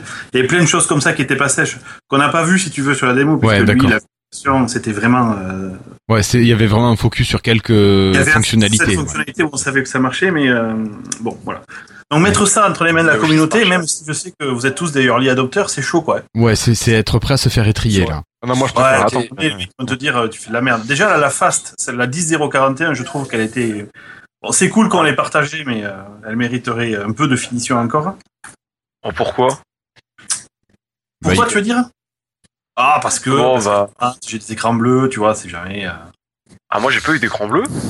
C'est vrai? Ah, ça Non, fait mais- plaisir. Ah, je suis en dual boot. Je suis en dual boot sur un Yoga 2. J'ai eu aucun écran bleu, j'ai pas eu de crash. C'est vrai, ça, ça marche. Bah écoute, Rien, rien du tout. Par contre, la, la preview de Phone sur mon 830, euh, bah, j'ai j'ai fini par la retirer. Et, et, et justement, d'ailleurs, est-ce que ton 1520, suite à ça, il est devenu... euh, après le reset, est-ce qu'il te fait des écrans reprises ou des choses comme ça? Ah non, non. Là, je, je, je l'étais, je l'ai dumpé complètement hein, euh, pour euh, remettre vraiment à la précédente. Parce que moi, je sais que mon, mon 830, ça va, mais mon 1520, j'ai des moments où... Et pourtant, j'ai que dalle en application externe. Hein, mais j'ai des, j'ai des applis comme ça dès que je les rajoute. Et Skype, des fois, qui va me faire des, des écrans reprises. Et puis la fois d'après, il se lance en une, même pas une demi-seconde. Enfin, c'est, c'est insupportable Ah ouais sur un 1520, quoi. Et je... je, je... Voilà, c'est ça va un peu mieux parce que j'ai fait un reset, mais, j'avais des crashs. Ah bah sur Twitter, je, je, je pétais des plombs parce que j'avais des crashs constants. Je lançais une appli, elle crashait. Je la relançais, elle crashait, fallait redémarrer le téléphone. Enfin, c'était pas, pas, pas utilisable. Ah ouais. J'ai rien fait, hein, que- j'ai juste mis la dev preview dessus. Euh, mais tu parles pas du plus important, là. finalement, la développeur, la développeur preview sur téléphone, on s'en fiche un peu. Le plus important, c'est quand même l'icône de la corbeille. L'icône de la corbeille. Ah, Ah oui, ça, ça, ça fait a aux yeux. hein. ça. Ah bah ça, c'est c'est spécial. Ça passe, on a vu pire. On a vu pire, je trouve. Parce que c'est quoi, c'est un icône temporaire. C'est vraiment l'opportunité, les gars, de dire, ça vous va pas. Ah ouais, ouais. Ah bah oui. après, ça a été fait, je pense. Hein, dans les, dans, il y a beaucoup de gens qui l'ont fait en double ou en triple. Dans les, Vous dans les allez, euh, hein. Vous allez dans Insider Hub sur l'application Windows 10, vous dites l'icône de la poubelle du cul. Merci de l'appeler. Mais sinon, dans le- l'application feedback, on demande quel est le nom de Spartan? Ça marchera pas. bah, ils te diront vous attendez telle date, on vous le dira. Comme Je vous promets, je vous promets que dès que le nom est public, je viens vous voir. On refait une émission ensemble et je vous explique toute l'histoire. D'accord. Ça va être intéressant. Ah, ça va être bien. T'auras le droit de tout raconter, tu penses? Ah, on va dire que quand je parle en français, je suis un peu plus libre. D'accord. Tout ça pour dire qu'il y a Ça sera le même nom en, en- en- mon- au niveau mondial. Oui, oui, c'est le même nom mondial et c'est une des problématiques. Imaginons qu'on ait voulu l'appeler euh, euh, Microsoft Live, Lifetile, tu vois.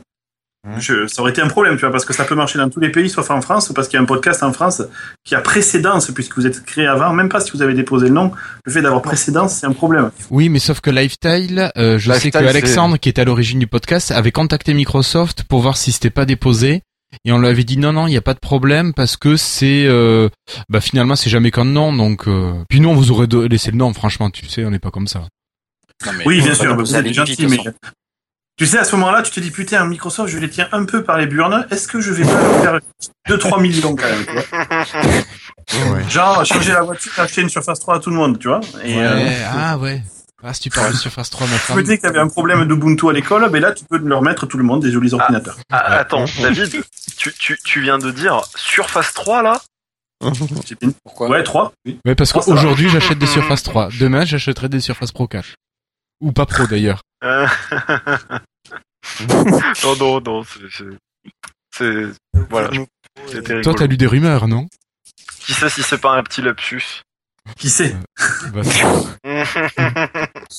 Ok, ben messieurs, euh, est-ce qu'on a fait le tour d'Azur? Est-ce qu'on a fait le tour du nuage?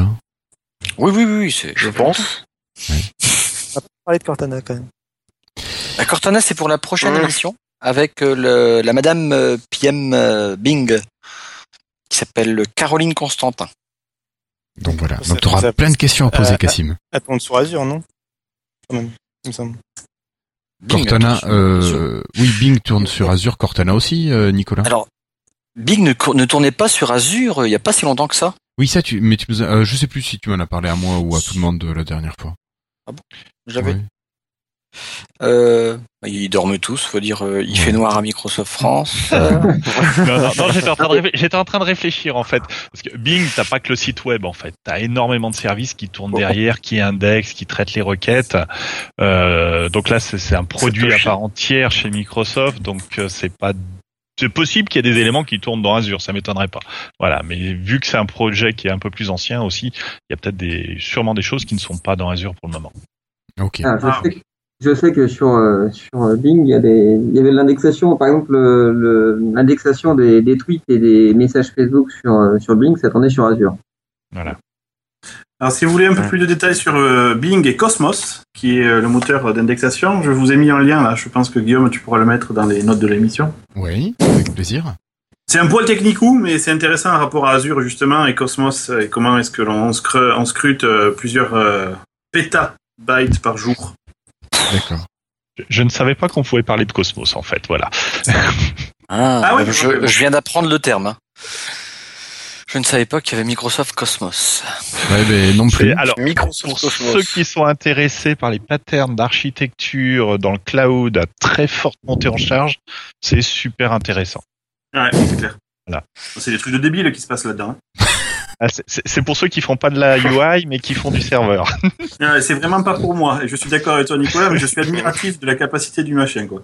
Ah ouais non non c'est c'est c'est bluffant. Pour ceux qui aiment les trucs un peu touchy, euh, c'est c'est vraiment super super intéressant. Regardez un peu de Riad aussi, c'est des petites choses. C'est tout issu de MS Research en fait et euh, c'est franchement très très intéressant. C'est- D'accord. C'est un peu le futur du cloud on va dire. En 2010. 2010. Bah, l'article date de 2010.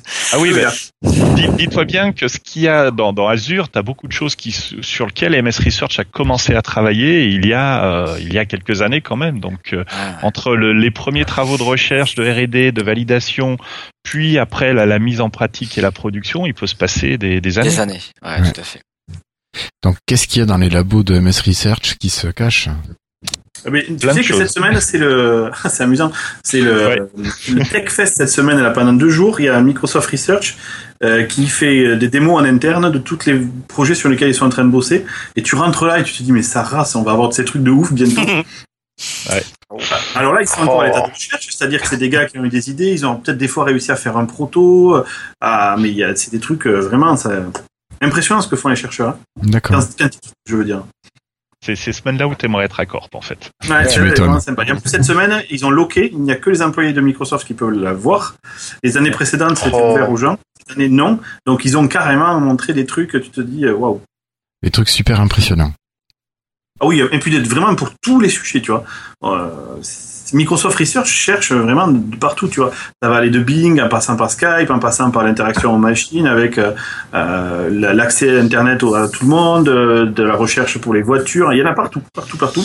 Après, c'est des sujets qui sont lancés, qui arriveront pas forcément à terme. Ouais, oui. C'est comme ça que marche la recherche, tu sais. Tu, tu ouais, mais tu lances, tu, 700 tu testeurs, suis des. voilà. Ouais, ouais, ouais. Oh, Guillaume, t'imagines, ils ont, euh, ils ont, Internet ils ont partout. miniatu- hein, Guillaume, ils ont miniaturisé l'HoloLens en lentille de contact. Truc de fou. Truc énorme. Et, mais tu crois pas si bien dire, la lentille de contact qu'a annoncé euh, Google, dans laquelle euh, elle permet de savoir ton taux de sucre quand tu es diabétique, est un produit Microsoft Research à la base. Mais le gars qui l'a développé s'est barré chez Google. Mais à la base, la Ah, lentille merde. de contact intelligente vient de Microsoft Research. C'était un petit peu le ouais. problème avec Microsoft Research il y a quelques années, c'était que, il y avait pas beau- enfin, que même des trucs qui étaient convaincants finissaient pas forcément en produits commercialisables. Ou pas euh, commercialisés plutôt. Les, les- les vidéos du futur sur Microsoft, elles sont vraiment sympas, hein, surtout la dernière. Mais euh, qu'est-ce que j'allais dire? Ça serait, ça serait sympa et ça pourrait peut-être même. Alors, je sais qu'on va me dire qu'il s'agit pas d'une, d'une entre guillemets, d'une vidéo et que c'est pas ça qui va changer l'image de, de Microsoft auprès de certaines personnes. Mais vous imaginez une vidéo avec ce qu'il peut y avoir dans les labos de Microsoft Research? Pas, Alors pas un truc qui montre en détail, hein, mais tu vois des trucs qui te laissent rêver, tu vois, tu vois ce que je veux dire? Un peu un truc à la Google, mais avec un côté Microsoft. C'est un peu la dernière vidéo qu'on a vue, là. hein. Ouais, c'est ça avec Office et c'est pas ce que- ce qu'on a fait. C'est, tu, tu te souviens pas, tous les les- ans, il y a une super vidéo qui sort. Bah, la vidéo, on en a parlé ah, si, sur si, un la dernier vidéo podcast. future, euh, by Microsoft. Ouais. Si, si, Ouais. si, si, ça j'ai vu ça. Ah, mais elle était mortelle. Ça serait fantastique. T'imagines la, la tablette là qui se plie comme un livre. Regarde le Microsoft Future d'il y a 5 ans. Je l'ai sur mon ordi. Ben, tu regardes et Elle tu était déjà verras. bien. Non, mais tu pingues des choses dedans qui sont quasiment faites aujourd'hui. C'est clair. De- dans la- D'ailleurs, mais- Oui, si, si. il, y a- il me semble qu'il y avait Skype Translator dedans. Ben oui, il y avait la petite fille qui parlait avec le petit garçon et qui parlait pas dans la même langue et ça s'affichait sur l'écran. Euh, Il y avait euh, un début d'HoloLens, euh, il y avait euh, il y a des trucs qui, qui étaient déjà quoi. Moi, ce qui me fait kiffer, Il y c'est le avait téléphone. aussi les transparent. cartes de visite. Les Et téléphones les vitres. C'est assez sympa. Non, les cartes. Oui, le... si, t'as raison. C'est, c'est, c'est pas une carte de visite, c'est un téléphone. Mais le, Ouais, le, c'est- le, le vigile de l'hôtel, là, qui a une carte de visite qui, qui prend les informations du client qui arrive, et puis la vitre qui t'affiche les, les, les noms des, Ouais. des endroits, et puis, euh, et puis le, le trajet, c'était mortel, ça. Je crois que ça peut. Enfin, est-ce que aujourd'hui c'est jouable ou Pas comme sans, ça, sans parler de budget, hein, sans parler de budget, de généralisation. Je sais pas trop. Je sais pas trop où ils en sont là-dessus. C'est vraiment les projets secrets, tu penses C'est toute la fortune de la boîte des prochaines années qui se joue là-dedans. quoi. Ils sont rares ceux qui sont capables de te dire ce que fera Microsoft dans six mois. Oui. Il y a le grand chef peut-être? Oui, bah lui forcément c'est lui qui valide les thunes, mais euh, après en dessous de lui ils sont pas 500 quoi. Mm. T'as des branches, chaque branche sait à peu près où est-ce qu'elle va, mais même je sais pas te dire où sera Spartan dans six mois, alors que je bosse dessus, parce qu'on le sait pas. Ah ouais, c'est c'est un peu flippant des fois, non, de pas savoir où est-ce que tu vas aller dans six mois? Ouais. C'était le cas avant. Le précédent Microsoft qui fonctionnait en, en waterfall, ça prenait des cycles d'à peu près un an à deux ans. Donc tu pouvais te dire, ben, dans deux ans, on devrait être là-bas, tu vois. Mais c'était beaucoup trop long. Du coup, comme on a raccourci les cycles énormément et qu'on ship beaucoup plus souvent, je peux te donner les deux prochaines itérations. Ouais. Mais je sais pas, donc ça fait à peu près euh, dans six mois. Mais après six mois, Ouais, qu'est-ce qu'on fait D'accord. Et ouais. On va voir comment va réagir le marché, comment les insiders vont retourner les trucs. Est-ce que, je sais pas, on va peut-être euh, s'apercevoir que tout le monde comme Cassim nous pète les roustons pour avoir la version sur Android et on va la faire, ou au contraire tout le monde s'en fout. Du coup, on va, euh, je sais pas. Euh, messieurs, moi je vous propose de, conclure et puis de, bah, de passer au petit mot de la fin.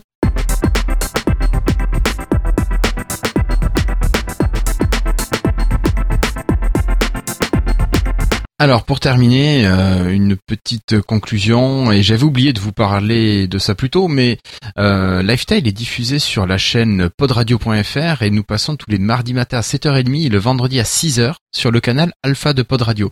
Donc si vous voulez nous écouter, vous pouvez vous lever tôt le mardi matin, 7h30 et le vendredi matin à 6h. Bon, sinon il reste toujours le flux RSS, hein, comme ça c'est disponible quand vous voulez.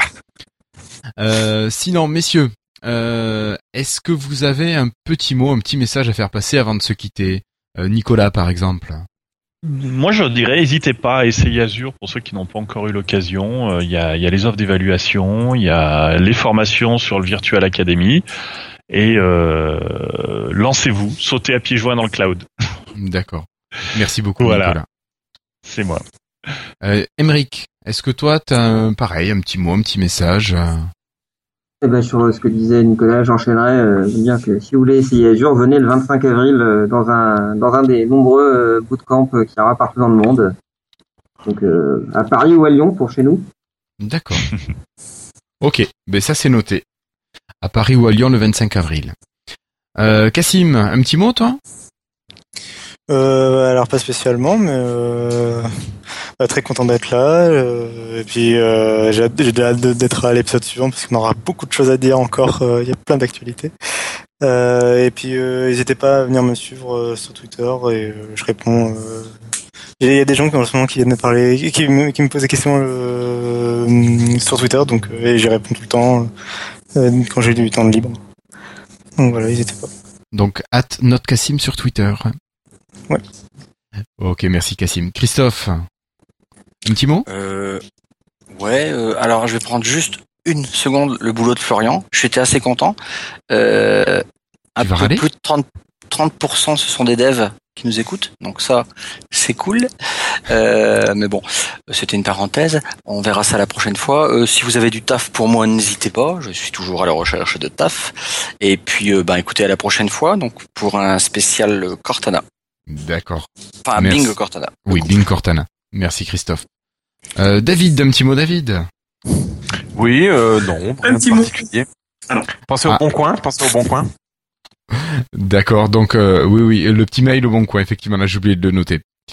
Euh, m- merci David euh, en France. David de Seattle. Et oui, donc autant pour moi. Euh, ben, moi, je vais vous remercier de l'invitation euh, au pied levé, ça m'a fait plaisir. euh, J'ai pu participer. Et je voulais savoir si euh, vous pourriez demander si les- j'ai j'ai beaucoup aimé ce format en fait de ce hors-série sur Azure. Je trouve que c'est super pratique. De nombreuses personnes devraient l'écouter juste pour bien comprendre comment ça se passe. Est-ce que vous envisagez d'en faire d'autres? Et si oui, ça serait peut-être une bonne idée de faire sur votre profil Facebook, un, euh, sur votre site web, une sorte d'enquête sur quoi les, les auditeurs euh, aimeraient euh, avoir des détails techniques quand ils ne sont pas eux-mêmes techniques. Ouais, c'est pas bête. Bah, euh, je pense que la catégorie des sondages de Florian pourrait euh, peut-être euh, aider à répondre à cette question, ouais. Mais je pense que tu, tu viens de donner Voilà, une idée sinon- peut-être à Florian. Sinon Spartan Forever, bien sûr. Oui, bah, bien sûr. Et bientôt les autocollants Spartam sur toutes nos voitures. Euh, moi, je vais d'abord mon Exactement. autocollant, euh, Avec euh, mon, le, mon le chat. autocollant Unicorn 4 d'abord. D'accord. Ben, merci beaucoup, David.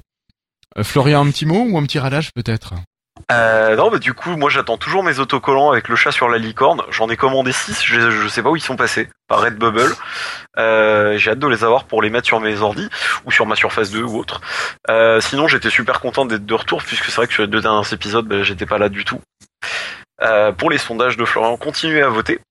Et puis effectivement, bah du coup, David, euh, faudra qu'on voit, mais ça, on peut on peut s'en servir comme comme sondage du coup pour euh, pour effectivement répondre à, à cette question euh, Mm. à cette question. Et, euh, et non, sinon du coup, ben moi la moi la 100, la 100, 141, elle est très, enfin moi je trouve qu'elle est très bien chez moi. Euh, J'attends une autre build pour les phones, des infos évidemment, même si là il y a déjà pas mal d'infos qui passent, il y a des petites rumeurs, des choses comme ça. Donc euh, je pense que la semaine prochaine ça sera rigolo. Voilà. Puis pareil, vous pouvez m'envoyer des messages sur Twitter. En général, je réponds. Euh, Amusez-vous bien. Merci à tous. Bonne soirée. Voilà. Vive Lifestyle. Merci, Florian. Bah, il nous fait la, il nous fait la fermeture. voilà. Je te laisse les clés. Euh, Patrick, un petit mot, Patrick, avant de se quitter? Oui, un tout petit mot. Donc, juste déjà, bon, bah, comme vous l'avez fait, vous remercier pour nos invités d'avoir été là ce soir.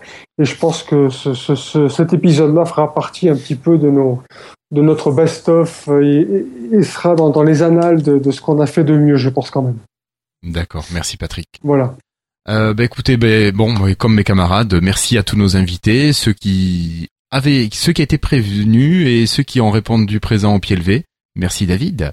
Et puis aussi un gros merci à Christophe qui a quand même préparé l'intégralité de ce dossier, qui a préparé euh, le diaporama qui vous a été présenté. Donc vraiment, merci à toi Christophe. Je Et pour prie, terminer, bah écoute. Et pour terminer, pour vous annoncer, amis poditeurs et podcasteurs, que Podren 2015 est ouvert pour sa session 2015, bien sûr. Et cette session qui est programmée début octobre, si je dis pas de bêtises de mémoire, c'est le 3 et 4 octobre. Euh, vous pouvez avoir d'autres infos sur podren.fr. Voilà, donc je vous, euh, je vous engage à, ben, pourquoi pas venir pour qu'on puisse se rencontrer, profiter de, de petits moments d'échange autour du podcast et pas que de Windows et de Windows Phone. Voilà. Voilà, Les- voilà. Les, auditeurs sont invités cette année, c'est bien. Oui, oui, oui, ce sont les et les podcasteurs et les et les auditeurs. Ouais. Ouais, ouais. Donc messieurs, merci à tous. Et puis bon, bah, je vous dis à, à une prochaine fois. Merci beaucoup pour cet épisode. Au revoir. Ciao, ciao. Bye. Au revoir.